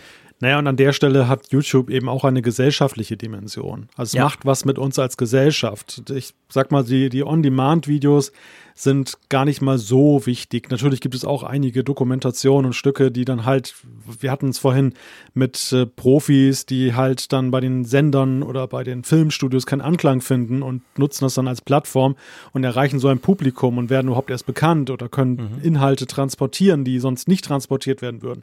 Aber ich glaube, da sind andere Bereiche, so gerade das geschriebene Wort und, und, Fotos, dann fast noch wichtiger als Video. Aber beim Livestreaming, da ist es ja wirklich dann so, wir kommen an Sachen heran, die wir vorher aus manchen Ländern nicht bekommen hätten, Einblicke. Ähm, oder eben aber auch ähm, es werden auch Missstände aufgezeigt, die eben Medienhäuser mit ihren professionellen Kamerateams und Satellitenablinks gar nicht so schnell erfassen können gar, oder aufgrund der Dichte, die, die sie gar nicht haben, auch nicht, nicht dann filmen können. Und ich glaube, ja. da hat YouTube ja auch schon das ein oder andere Mal für Schlagzeilen gesorgt. Ja, ja, definitiv. Also Da wurde dann YouTube wirklich zum eigenen Fernsehkanal mit einer gigantischen Reichweite auch. Und ähm, das sieht man ja heute auch. Wir haben ja zum Teil auch politische Ereignisse, die, die passieren da vielleicht bei CNN, aber, aber das Video wird dann trotzdem auf YouTube noch gestellt und dann dort vor allem verbreitet und dort schauen sich die viel größere Anzahl von Leuten an als, als im Sender selber. Also ich finde dieses YouTube-Livestreaming auch faszinierend, muss ich sagen. Ist eine ganz andere Facette eigentlich von, von diesem YouTube. Aber man kann damit auch unglaublich viel tun. Ja, mir war ja überhaupt nicht klar, dass es äh, inzwischen für alle erhältlich ist. Ich dachte, ich dachte auch, das sei irgendwie reglementiert oder das können nur irgendwie äh, Leute, die irgendwie 20.000 Follower haben oder so dürfen mhm. das. Und dann ist mir dann irgendwann klar geworden, nein, das darf ja inzwischen jeder. Mhm. Vielleicht war es früher ich glaub, auch anders. Es war auch so, dass sein, das so langsam. Es gab so eine Beschränkung irgendwie. Die ist ja jetzt aufgehoben, also da kann jeder äh, ja. einfach mal losdonnern. Ja, genau.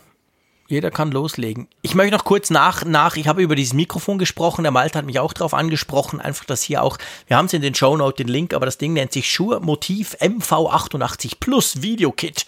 Da ist dann quasi alles da, da drin, ganz viele kleine spannende Gadgets, die man noch braucht.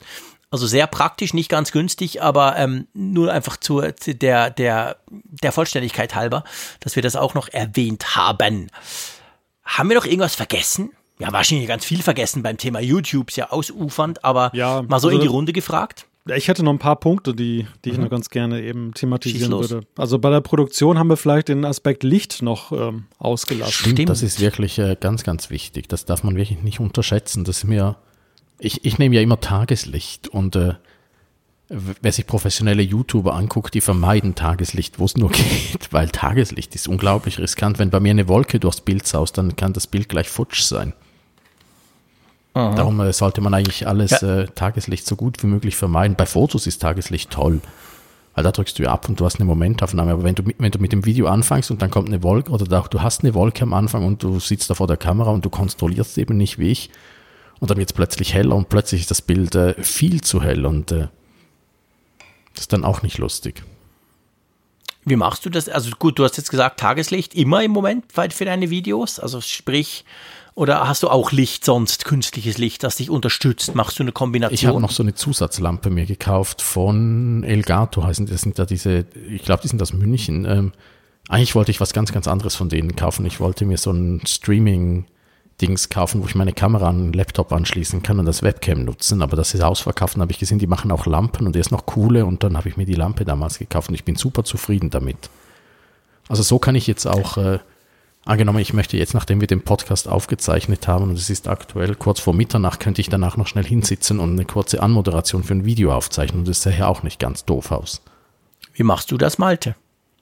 Ich habe mir für günstiges Geld irgendwann mal so, ja, so Studiobeleuchtung hier gekauft. Das sind so große Energiesparlampen, die, die schraubt man da so ein mit so einem Stativ und dann hast du da so ein, so ein Tuch, so ein, so ein transparentes, helles Tuch, das du da vorspannst, dass es dann halt dann äh, nicht direkt dich anstrahlt und Schatten wirft, sondern das so schön streut. Und das habe ich wirklich für 40 Euro oder sowas, zwei Stück dann da in so einer Tasche damals gekauft. Und die, die Dinger sind super. Also die machen ein super Licht. Nun wird der ein oder andere natürlich beanstanden, dass du nicht die Farbtemperatur einstellen kannst. Also du kannst jetzt nicht damit jetzt manipulieren, dass du ähm, ja beispielsweise in einem sehr sanften, weichen Licht bist. Das ist eher ein, ein Licht, was schon ein bisschen sehr hell ist, eher Tageslicht typisch. Aber wenn du eben wie Raphael so sagst, also Tageslicht ist eigentlich so mein Master Dinge, dann hast du damit die Möglichkeit, dann eben wirklich zu jeder Tageszeit und auch im Winter, dann wenn dann kurze Tage sind. Ich schätze mal, äh, Raphaels YouTube-Karriere wird im Winter jetzt stark eingeschränkt sein. Dann. ja, stimmt. Du musst doch Gas geben die nächsten Stimmt. paar Monate danach. Vorproduzieren. Genau. genau. Ja, also ich meine, bei Licht, es ist ja eigentlich bei all der Technik so, seien wir ehrlich, wir haben am Anfang gesagt, ja, diese wahnsinnigen Tech-YouTuber, wenn wir jetzt hier über unsere Technik sprechen, habe ich schon den Eindruck, wir sind auch schon recht professionell aufgestellt eigentlich. Also, oder jedenfalls schon weiter als der Otto Normalgelegenheits, ich will mal ein YouTube-Video ausprobierer vielleicht. Und dem muss man ja letztendlich auch sagen, auch beim Licht natürlich nach oben offen, wie immer, mehr geht immer. Aber ähm, du kannst dich auch, wenn du je nach ein, je nachdem, was du für einen Raum hast, kannst du dich auch clever unter eine Deckenlampe stellen oder so und dann funktioniert das auch. Oder eben der einfachste Fall, du machst das Fenster auf, also quasi kein Vorhang davor und wenn draußen die Sonne scheint und dann nutzt du die Zeit gerade. Also äh, das ist, es geht, man kann nicht sagen, es geht nicht ganz, also es geht nicht, wenn man nicht mindestens dieses Equipment hat, oder? Also ich finde beim Licht, ehrlich gesagt, ist jetzt meine Meinung, beim Ton, das finde ich, hört man sofort, das hört auch meine Mutter. Beim Bild, wenn es nicht ganz scharf ist, gut, meine Mutter vielleicht sieht sie nicht mehr so scharf, aber das behaupte ich mal, sieht man auch eher noch. Beim Licht bin ich persönlich, aber ich bin auch nicht kein Fotograf, wahrscheinlich wird, wird, wird Zaya jetzt gleich vom Stuhl fallen. Beim Licht bin ich tatsächlich bereit, fast am meisten Kompromisse einzugehen. Ich persönlich. Nicht bei meinen Videos, aber wenn ich Videos gucke. Wie seht ihr das? Ja, also ich brauche das professionelle Licht, was ich, also das halbprofessionelle Licht, was ich habe, auch nicht immer. Also wenn ich, wenn, wenn das Wetter mhm. draußen gut ist und äh, nicht äh, Wolken rumsausen, dann, äh, dann schalte ich das gar nicht ein, dann nehme ich nur Tageslicht und das reicht völlig.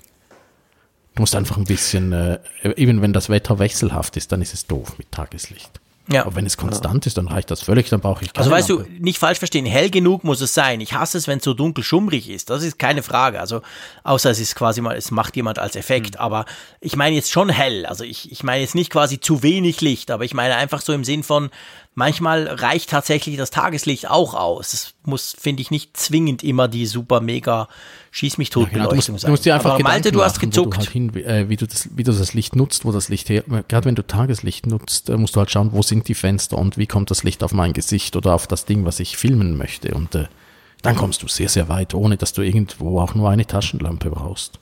Du hast jetzt die Frage sehr weit aufgemacht, äh, Jean-Claude, weil du ja sowohl die Creator-Perspektive als auch die Konsumentenperspektive aufgemacht hast. Ich glaube, das, ja. sind, das sind zwei Paar Schuhe. Wenn ich jetzt aber so, wir, wir, kommen ja ein bisschen her von der Frage, ich will jetzt bei YouTube auftauchen, brauche ich genau. jetzt dann unbedingt eine Lampe?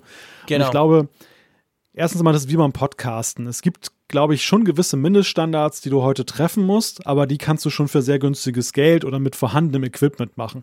Natürlich ist ein, ist ein hochpreisiges iPhone ist jetzt hochpreisig, aber das Filmen ist ja eher so eine Neben, so ein Nebenjob genau, des vielleicht Phones. hast du halt. das iPhone ja schon. Eben, also du du kannst, solltest halt erstmal gucken, was hast du in deinen Schubladen, was hast du zu Hause rumliegen, was kannst du daraus machen. Wenn du Glück hast, dann musst du gar keinen Cent ausgeben.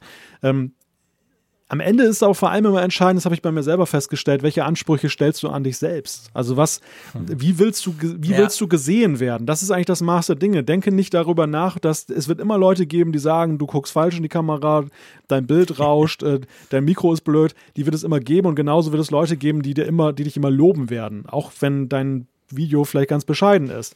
Das ja. solltest du nicht zum Maß der Dinge machen. Das Maß der Dinge ist, dass du sagst, wie gucke ich mir Videos an, was ist mir wichtig. Wenn du zum Beispiel gerade gesagt hast, dir ist Licht manchmal gar nicht so wichtig, dann brauchst du als Creator auch nicht unbedingt das beste Licht. Wenn du allerdings sagst, ich bin der totale Beleuchtungsfetischist, ja, dann ja. go for it, ne? Schnell ja. eine Lampe einkaufen. Das ist, glaube genau. ich, das ist, glaube ich, ganz wichtig. Ja. Aber man sollte aufpassen, dass man nicht am Anfang, ähm, aber das gilt für alles im Leben. Das gilt auch fürs erste Auto oder eben für den ersten Computer, dass man nicht gleich dann äh, das absolute Maximum ausschöpft und stellt dann irgendwie enttäuscht fest, nach einer Woche ist gar nicht so dein Ding.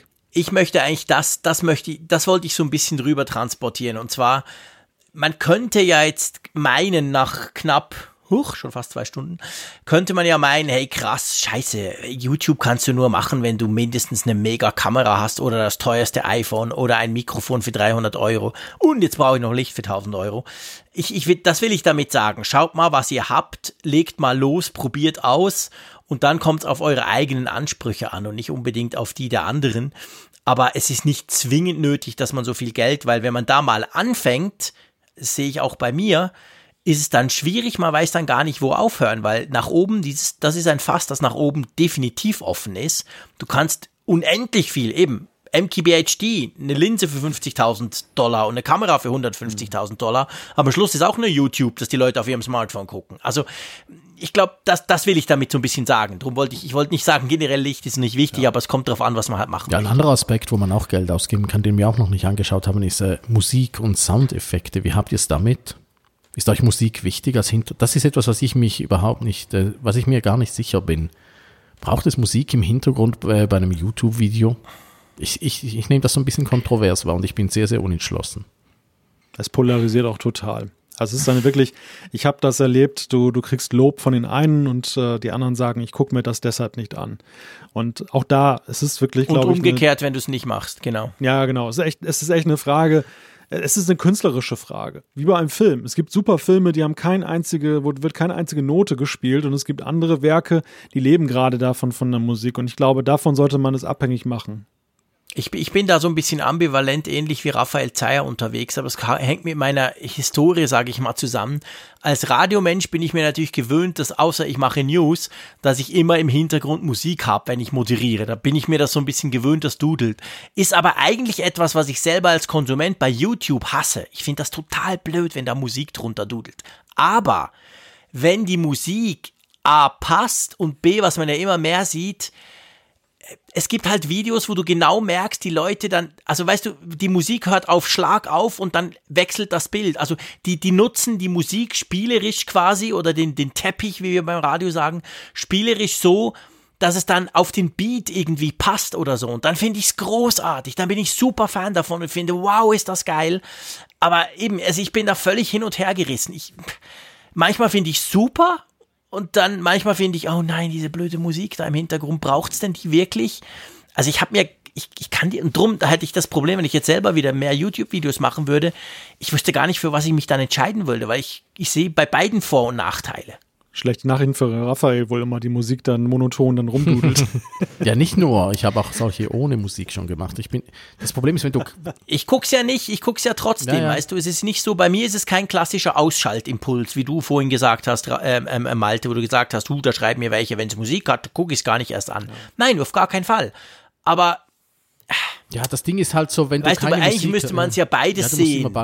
Ich müsste ja den Zeier seine Videos sehen ohne Musik und mit. Und dann könnte ich mich wahrscheinlich klar entscheiden und sagen, nee, also ganz klar das. Da, da man diese Wahl ja nicht hat, normalerweise, man hat ja die Videos so, wie sie sind. Ich finde es ich find's cool, wenn die Musik eingebaut wird. Weißt du, wenn die Schnitte quasi, wenn du zum Beispiel von, vom Sprecher, vom Zeier jetzt, dann den Schnitt machst aufs, aufs Bild vom iPad oder was er gerade bespricht, wenn dann das, wenn das bei der Musik auch passiert, dass dort gerade ein Beatwechsel ist oder irgendwas, dann finde ich super. Aber der Aufwand, sowas zu tun, ist krass. Ja, groß. und du musst auch die Rechte an der Musik haben, das ist auch noch mühsam.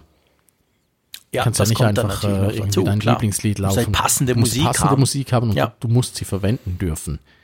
Ich bin immer so ein bisschen, ich mag die Musik da, ich, ich fand Musik anfangs in Videos auch grässlich. Da kam äh, wieder mal Lorenz Keller daher und hat gemeint, man müsse unbedingt Musik haben der übrigens sehr schön, er ist für mich ja, eines er, der Beispiele, er, er arbeitet eben sehr schön damit. Also seine Beats, die passen auf die Bilder und dort finde ich es immer ganz klasse, wie er das macht. Genau, und die Überlegung bei mir war dann so ein bisschen, äh, gerade wenn du Videos machst und, und, du bist mal nicht am Sprechen und, und du hast keine Musik, sieht sehr, sehr schnell sehr, sehr leer und verlassen aus.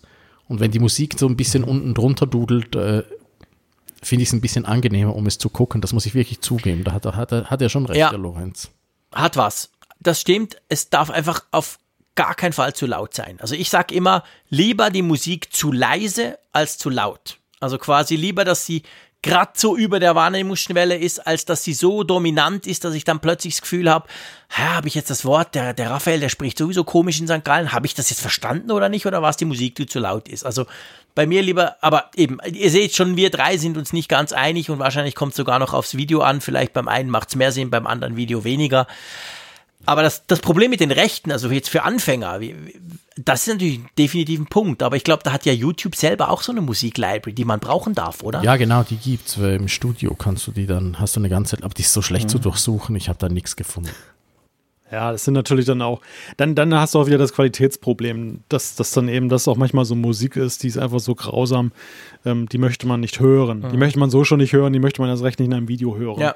Und dann kann man es besser sein lassen. Aber das ist auch wieder so ein Punkt wie mit Licht und allem. Also die Frage ist, wie hoch legst du erstmal deine, deine Elle an, die du dann erreichen willst. Und ähm, ja, das kann gerade für Anfängerwerke halt der Killer sein, weil es einfach zu kompliziert wird. Auch ja. dann den Schnitt so zu arrangieren, dass es dann, dann mit der Musik passt. Und das macht auch genau. das Schneiden, Schneiden nochmal drei Umdrehungen anspruchsvoller, Klar. je nach Musikrichtung.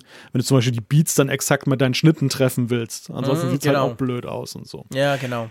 Ein Punkt, den ich ganz gerne noch ins Feld werfen würde, weil wir haben ja über Geld gesprochen und Werbung. Wir haben das jetzt sehr aus Konsumentenperspektive gesehen, aber es ist ja eben auch so, es gibt ja immer mehr Menschen, die bei YouTube ja auch Geld verdienen und davon leben und so. Und diese Debatte wird ja auch mal wieder, ähm, keimt ja auch mal wieder auf in der Frage, ähm, wie finanzieren die sich und wie beeinflusst die Finanzierung ihr Tun?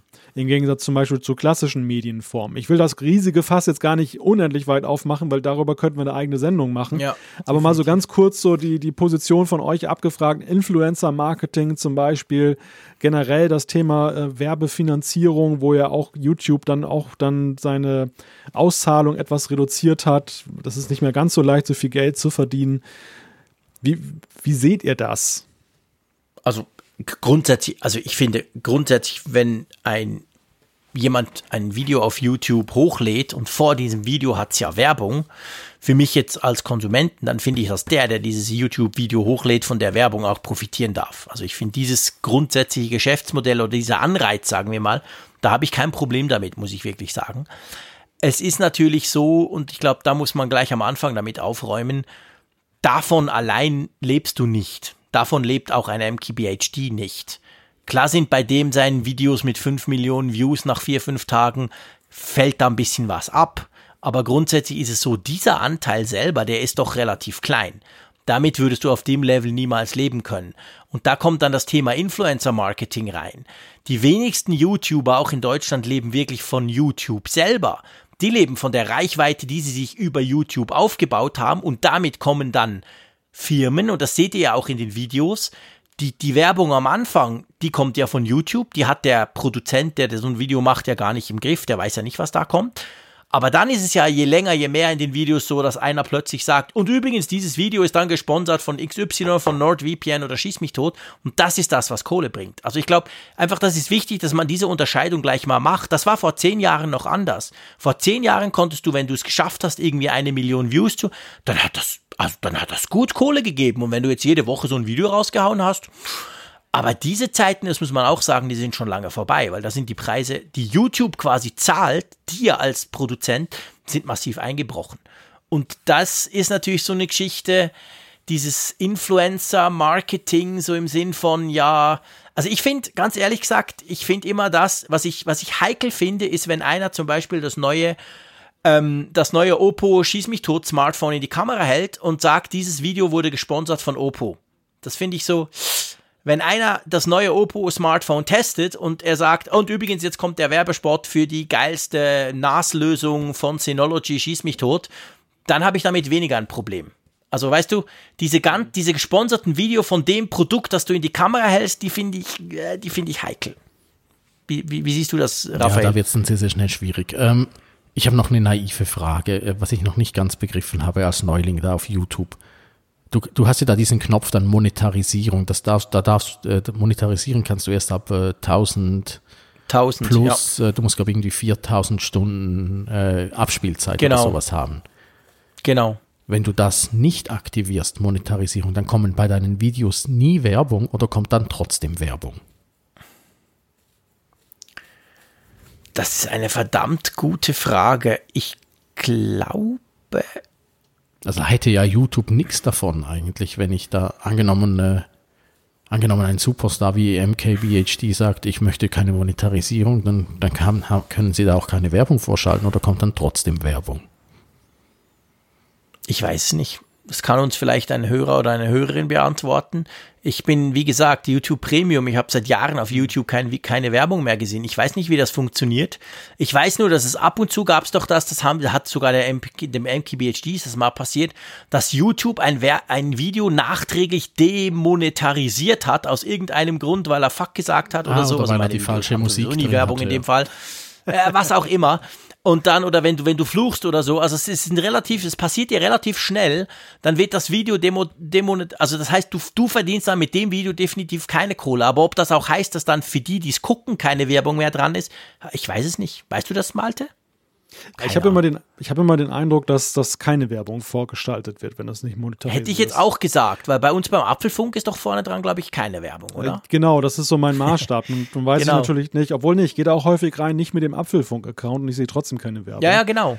Also so gesehen würde ich jetzt einfach mal vom Bauchgefühl sagen, wir sind über 1000, es wäre monetarisiert. Ja, wir haben auch 4000 erreicht schon länger, ja. Ja, das, das könnte dann eigentlich sein, aber keine Ahnung, also das, das ist in der Tat eine spannende Frage. Vielleicht noch so meine Position zu dem Thema, ich glaube, YouTube hat da auch sehr viel Negatives in die Welt getragen. Also YouTube war so ein bisschen die Keimzelle auch, wo das Influencer-Marketing so außer Rand und Band geraten ist. Ähm, man, man redet ja mal über die Native Blogposts, die dann so die Seuche sind, aber ich finde eigentlich, dass dieser Sittenverfall bei YouTube sich so Bahn gebrochen hat. Der zieht dann auch so weiter an andere Netzwerke wie Instagram und so. Ja, dort ist noch viel schlimmer. Ja, ja, klar, das ist sozusagen 2.0, ne? Es ist verbessert. Genau, genau. Also Instagram ist quasi die, die, die Komplettpest, finde ich. Ja. Aber ich gebe dir schon recht, bei YouTube ist es auch ausgeufert, sagen wir mal. Jetzt kann man natürlich sagen, liegt das an YouTube oder liegt das halt dran, dass inzwischen das Publikum, also die, die Producer, die, die wirklich Videos machen, so breit sind, dass du halt all diese Sternchen und all diese Beauty-Freaks auf Instagram, die hast du ja inzwischen auch auf YouTube. Die machen ja mhm. oftmals, sind ja die, die großen Instagrammer machen inzwischen auch YouTube-Videos. Also ich weiß nicht so, wer, wer ist jetzt ganz böse gesagt, wer ist denn schuld an dieser Entwicklung, weißt du? Ist es die Plattform oder sind es die Nutzer? ich glaube, es, also ich glaube, es hat bei YouTube angefangen, einfach vom zeitlichen Aspekt ja. her. Ich glaube, beteiligt sind alle, weil es mhm. natürlich auch ein unkritisches Publikum ja voraussetzt, was das den, den YouTubern ja erstmal verzeiht. Genau. Also dass, dass, dass klassische Medien das nicht gemacht haben, war ja eben nicht nur eine Frage von, sie können es nicht oder wollen mhm. es selber nicht, sondern sie waren, waren sich immer bewusst, dass ihre Reputation massiv darunter leidet und dass sie ihre Glaubwürdigkeit damit eben verkaufen und das deshalb nicht gemacht haben. YouTube war dahingehend ein Dammbruch, weil Glaubwürdigkeit an der Stelle augenscheinlich nicht so hoch bewertet wird oder nicht das entscheidende Kriterium ist. Das ist natürlich wiederum auch die Frage, warum sind YouTuber dann auch beliebt bei der Zielgruppe? Aus welchen Gründen genau? Und äh, warum spielt äh, YouTube nicht? Also warum spielt Glaubwürdigkeit dann nicht mhm. die übergeordnete Rolle? Also es ist ein weites Feld, aber ich wollte es nur mal kurz ansprechen, weil ich schon glaube, dass, dass ähm, da auch eine neue Kultur Einzug gehalten hat, was die, was die Werbeindustrie angeht und, und wie man halt ähm, als äh, Creator auf der einen Seite mit dem Thema umgeht, wie das Publikum darauf reagiert. Das finde ich mal schon ganz interessant, wie da die Ausstrahlung ist aus diesen Netzwerken dann letzten Endes. Ja, ja, klar. Ja, ich sehe es nur schon bei mir, da kommen jetzt auch irgendwelche Mails, wo irgendwelche Firmen Kollaborationen anbieten. Natürlich, natürlich sind das winzige Sachen für irgendwelche Steckdosen und solche Sachen, was ich, die meisten übersehe ich von diesen Mails, aber das ist schon lustig. Ist jetzt für mich nicht irgendwie äh, systemrelevant, dass ich das irgendwie lukrativ oder äh, versuchenswert fände, aber äh, naja, wenn du da als äh, Teenager einsteigst und dann unterschreibt eine Firma, ja, äh, mach doch ein Video über dieses Ding, wir schicken dir und schenken es dir. Ja, das ist, die, die Versuchung ist ja, natürlich klar. da groß und da, da freut man sich ja auch. Also, es ist ganz, ganz schwierig das war bei den Blogs ja auch so. Ähm, in den 2000er Jahren, wenn du so ein bisschen angefangen hast, über Dinge zu schreiben, dann, dann hast du schon damals relativ schnell dann irgendwelche Angebote bekommen und das ist jetzt bei YouTube nicht anders, bei, bei Insta wahrscheinlich auch. Ja, ich kenne das halt nicht. Ich habe das jetzt zum ersten Mal so wirklich erlebt und ich finde das schon noch erstaunlich. Mhm. Ja, das ist also Malte. Du wolltest, glaube ich, was sagen. Ich habe dich schnaufen gehört. Nee, nee, nein, nein, keine Sorge. Also ich habe schon das nächste Thema noch vor Augen. Okay, ja, schieß doch los. Nächstes Thema. Zwei Rausschmeißerfragen sozusagen. Falls per, jetzt von, eu von, eurer Stelle nicht noch Themen offen sind. Ich finde, Rausschmeißer das, passt langsam nach zwei Stunden. Genau. Schieß los. Also das eine ist die Frage, was ist aktuell eure, euer liebster YouTuber, eure liebste YouTube oder euer liebster YouTube-Kanal, den ihr guckt? Die zweite Frage ist eine Perspektivfrage. Wie geht es weiter mit YouTube? Wie seht ihr diese Entwicklung momentan? Wo steht das möglicherweise in fünf Jahren? Soll ich anfangen? Der Zeier soll mal loslegen, mal ich kann noch ein bisschen grübeln. Ich kann mich da natürlich elegant aus der Affäre ziehen. Äh, ich bin wirklich ein lausiger YouTube-Gucker, muss ich ganz ehrlich sagen. Ich gucke ein paar Kameratests hin und wieder und so eben die, die berühmten Tech-YouTuber. Äh, was ich in den letzten Zeit am meisten geguckt habe, ist dieses Apfelfunk am Hörer. ah, du Schleimer. Aber es, es, ist ja wirklich so. Äh, ob, da bist du ja, da bist du ja ein, da bist du ja ein Anteil ja, davon. Das ist ja euer schlauer Trick. Ihr sagt dann jeweils, äh, äh, sei auch dabei und dann komme ich danach zum Schluss noch für ein halb Stündchen und muss mir den ganzen Teil am Anfang anschauen. Genau. Also damit bestechen wir dich quasi, dass du dir die Sendung anschaust. Nein, und äh, wie geht es mit YouTube weiter? Ähm, jetzt, wo ich so ein bisschen sehe, anfangs hätte ich gesagt, YouTube äh, verschwindet wieder, weil es ist ja nur äh, eine Hosting-Plattform. So habe ich es immer gesehen, aber die, seit, seit ich es selber nutze, sehe ich, dass es das eben genau nicht ist, sondern dass es wirklich halt ein großes Netzwerk ist, was in sich tragend ist und äh, überraschend gut funktioniert. Darum. Äh, Sorry, wenn ich lache. Ich, ich, überlege gerade, ob ich jetzt einen Spruch machen soll, so der, ja, jetzt kannst du ihn, jetzt, der kann, jetzt kannst du ihn, der auf Tod und Baum druckt, eh entdeckt jetzt YouTube. nee, das kann ich jetzt nicht mehr machen. Du, du hast ja, aber du hast ja entdeckt, sagen wir mal. Nicht nur, weil du sagst, verschwinde, das finde ich lustig, ist immer so wie der damalige Wirtschaftschef der NZZ, der glaube ich 2009 noch gesagt hat, ah, das ist Internet, das verschwindet dann ja, wieder, ja, das, das so geht Trend. Nein, nein, aber ähm, du hast natürlich immer so genau. das äh, MySpace halt im Kopf oder das StudiVZ, was dann auch irgendwann so eine kleine Nische wird oder irgendwo einfach noch so ja, die waren, die waren weniger lang unterwegs ja, ja, als nein, YouTube. Nee, nein, okay, darum, darum soll es ja gar nicht YouTube gehen. auch halten, weil, weil, weil sie halt wirklich die Leute Hast du nicht noch einen anderen YouTuber außer diesen komischen Apfelfunk-Kanal? Was soll ich noch winden? Den du uns jetzt hier irgendein Geheimtipp. Mein Geheimtipp ist natürlich äh, der ältere Bruder meines Göttibub, der inzwischen äh, auch filmt. Ich verlinke ihn dann unten in den Show Notes, dann freut er sich, er hört sicher zu. Ist ein Amerikaner, ja, gell? er ist Schweizer, wohnt aber in Amerika und äh, hat irgendwie so ein bisschen die, das, die Fotografie für sich entdeckt, das Film und inzwischen, inzwischen macht er unglaublich gut. Das ist krass, cool. was der alles kann.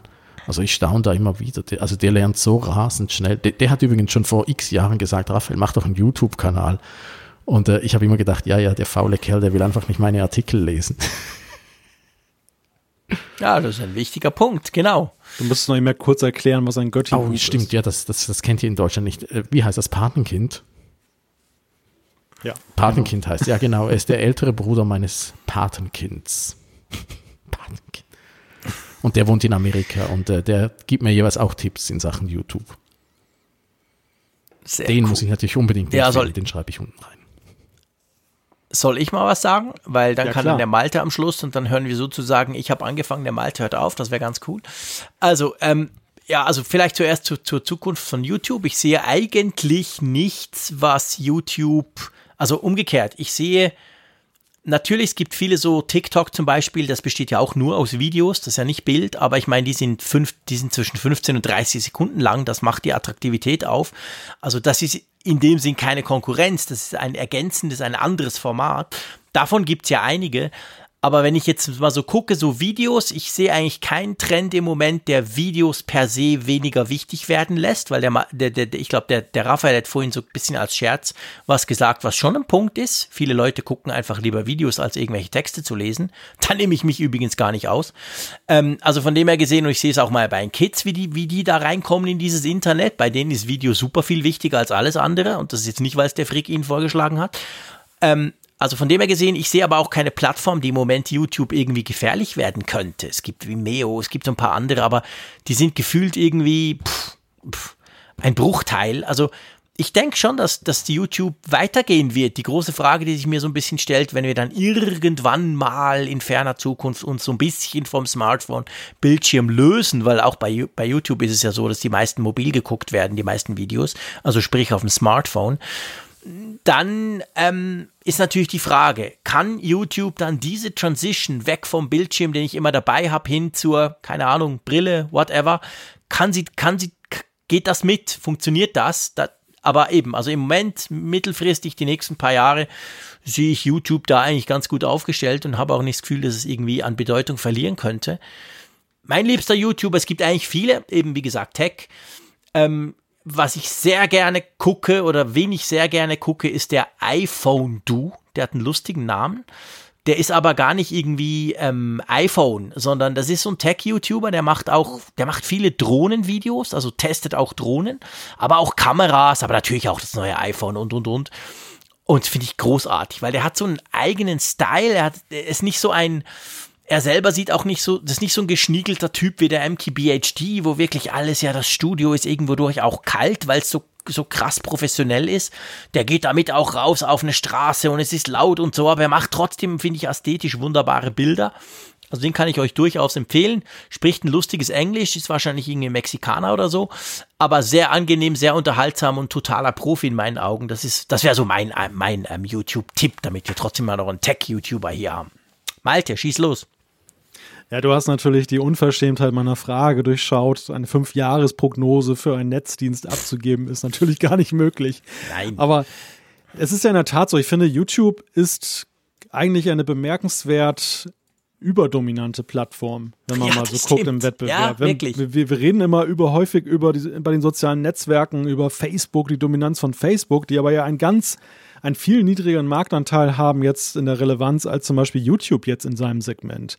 Ja. Und ähm, ich finde halt, was man in den letzten Jahren sehen konnte, ist, dass aber zumindest so ein Erwachen stattgefunden hat. Es gibt immer mehr mhm. Anbieter, auch namhafte, also die auch die, sag ich mal, die Server-Power mit reinbringen, die, die, die Finanzpower, die eben sehen, okay, das Thema Video, vielleicht haben wir es die ganze Zeit unterschätzt. Und da ist eben auch gerade der Facebook-Konzern ja stark dabei. Mit, äh, wenn auch sehr glücklos, muss man sagen, bei Instagram zum Beispiel mit IGTV, da ja. bemühen sie sich ja bis heute dran, das zu etablieren. Aber es ist, sag ich mal, zumindest ein, schon ein Player. Das ist jetzt nicht irgendwie so ein kleines Startup, was gegen das allmächtige Google gar keine Chance hat. Und äh, deshalb bin ich mal gespannt, ob man in den nächsten fünf Jahren da irgendwie dran kratzen kann, dass, dass mhm. YouTube dann das einzig wahre bleibt. Ja. Das, das ist, glaube ich, äh, so, das wäre so meine Perspektive. Aber im Moment sehe ich auch null Gefahr ja. für YouTube irrelevant zu werden oder so. Gibt es da YouTuber, ich mag das gar nicht sagen, aber der Alexi Bexi, der hat mir total angetan momentan. Den, den fand ich irgendwie ja, eine ganze, großartig. fand ich immer eine ganze Weile, habe ich da nicht so einen Zugang zu gefunden. Ähm, ich mag, ich mag so ein bisschen diesen auch YouTube auf die Schippe nehmenden Stil. Also es ist ja sehr selbstreflexiv und ich finde eben auch, es ist sehr selbstironisch. Er hat ja auch so, so ein bisschen dieses Wutbürgertum und dieses, dieses Ranten, das hat er ja so zum, zum Prinzip gemacht. Und man merkt halt ganz klar, er spielt das natürlich teilweise auch. Also er, er, er brüllt dann da rum und, und benimmt sich daneben auch teilweise. Und ich mag ihn auch sehr. Ja, und ich mag, guter ich, Tipp. Ja. Ich mag diesen Humor. Also ich finde das wirklich großartig. Ich konnte ihn mal kennenlernen äh, in, in den USA an einem Apple-Event. Ist ein super netter Typ. Also wirklich, der ist total cooler Typ eigentlich und, und gleichzeitig in seinen Videos eben zwischendurch schlägt er über die Stränge so ein bisschen. Also ich fluche ja auch ab und zu mal in dem Podcast. Ich finde das irgendwie, das gehört irgendwie zu meinem Wesen und er macht das ja ganz ähnlich so. Ähm, finde ich ein sehr guter Tipp. Ja, den gucke ich auch wirklich immer sehr ja. gern. Seine China-Schrott-Videos sind Kult. Das müsst ihr euch unbedingt angucken. Da lacht ihr euch. Das kann ich nicht im Zugucken, weil dann lache ich die ganze Zeit und die Leute denken, ich spinne. Die sind so lustig, wenn er irgendwelchen Mist aus China bestellt und das Zeug auseinander nimmt. Ja, das Lustige ist auch, ich kannte ihn erst äh, als Mensch und habe dann erst irgendwann dann ja, vermutlich Monate oder so, Jahre später habe ich dann mal gedacht, nee. Oh, jetzt guck du mal, was, die, was, was dieser Alex da macht. Ach, das sind seine Videos. das war so lustig. Da, da, da habe ich wirklich, ist mir wie Schuppen von den Augen gefallen. Der Titel für den fleißigsten YouTuber geht an Michael Reimann, denn ich glaube, der schaltet seine Kamera nur ab, wenn er mal auf Klo geht oder so. ja, das stimmt. Das hat was. Stimmt. Der ist wirklich auf Dauersendung. Er, Shootout er, zu Michael Reimann, das er stimmt. Er baut mit Lego. Er Völlig spielt, verrückt. Er spielt Retro-Games. Er, er macht seine Apfeltalk-Sendung. Er macht noch eine Late-Night-Sendung. Das ist echt Wahnsinn. Was, das kannst was du nur machen, wenn du beim öffentlich-rechtlichen Rundfunk arbeitest. Lass es hier an der Stelle mal gesagt sein. Nein, aber es ist total cool, ja. Auch ein guter Tipp. Gut, wir haben den Götti-Bub von Raphael, wir haben den iPhone Du von mir, den Alex, äh, Alexi Bexi und den Reimann. Das ist doch eigentlich eine schöne, eine schöne Kombi zum Aufhören. Ähm, wenn ihr nichts dagegen einzuwenden habt, dann würde ich vorschlagen, wir beschließen den Kfz-Podcast Nummer 14. Seid ihr einverstanden? Ist genehmigt. Oh, St. Gallen, okay, das St. Gallen hat es genehmigt. Ich habe jetzt keinen ja, Stempel. Dann, dann kann ich ja, jetzt, müsste so, jetzt müsste man so einen Stempel einblenden Stempel, können. Genau. Das ist doch gut. Hey, ich bedanke mich bei euch. War super interessant, mit euch über YouTube zu diskutieren. Ist ja auch, auch komisch, dass wir ein Podcast, ein, ein, ein, ein Audioformat wählen, um damit über YouTube zu diskutieren. Wir hätten ja eigentlich auch auf YouTube über YouTube diskutieren können. Fällt mir jetzt gerade ein nach mehr als zwei Stunden. Aber gut, so musstet ihr uns nicht sehen. Das ist ganz positiv, behaupte ich jetzt mal einfach. So könnt ihr uns nur hören. Ist mir persönlich sogar lieber. Und ja, hey, bis bald. Macht's gut. Tschüss aus Bern. Tschüss aus St. Gallen. Tschüss von der Nordsee.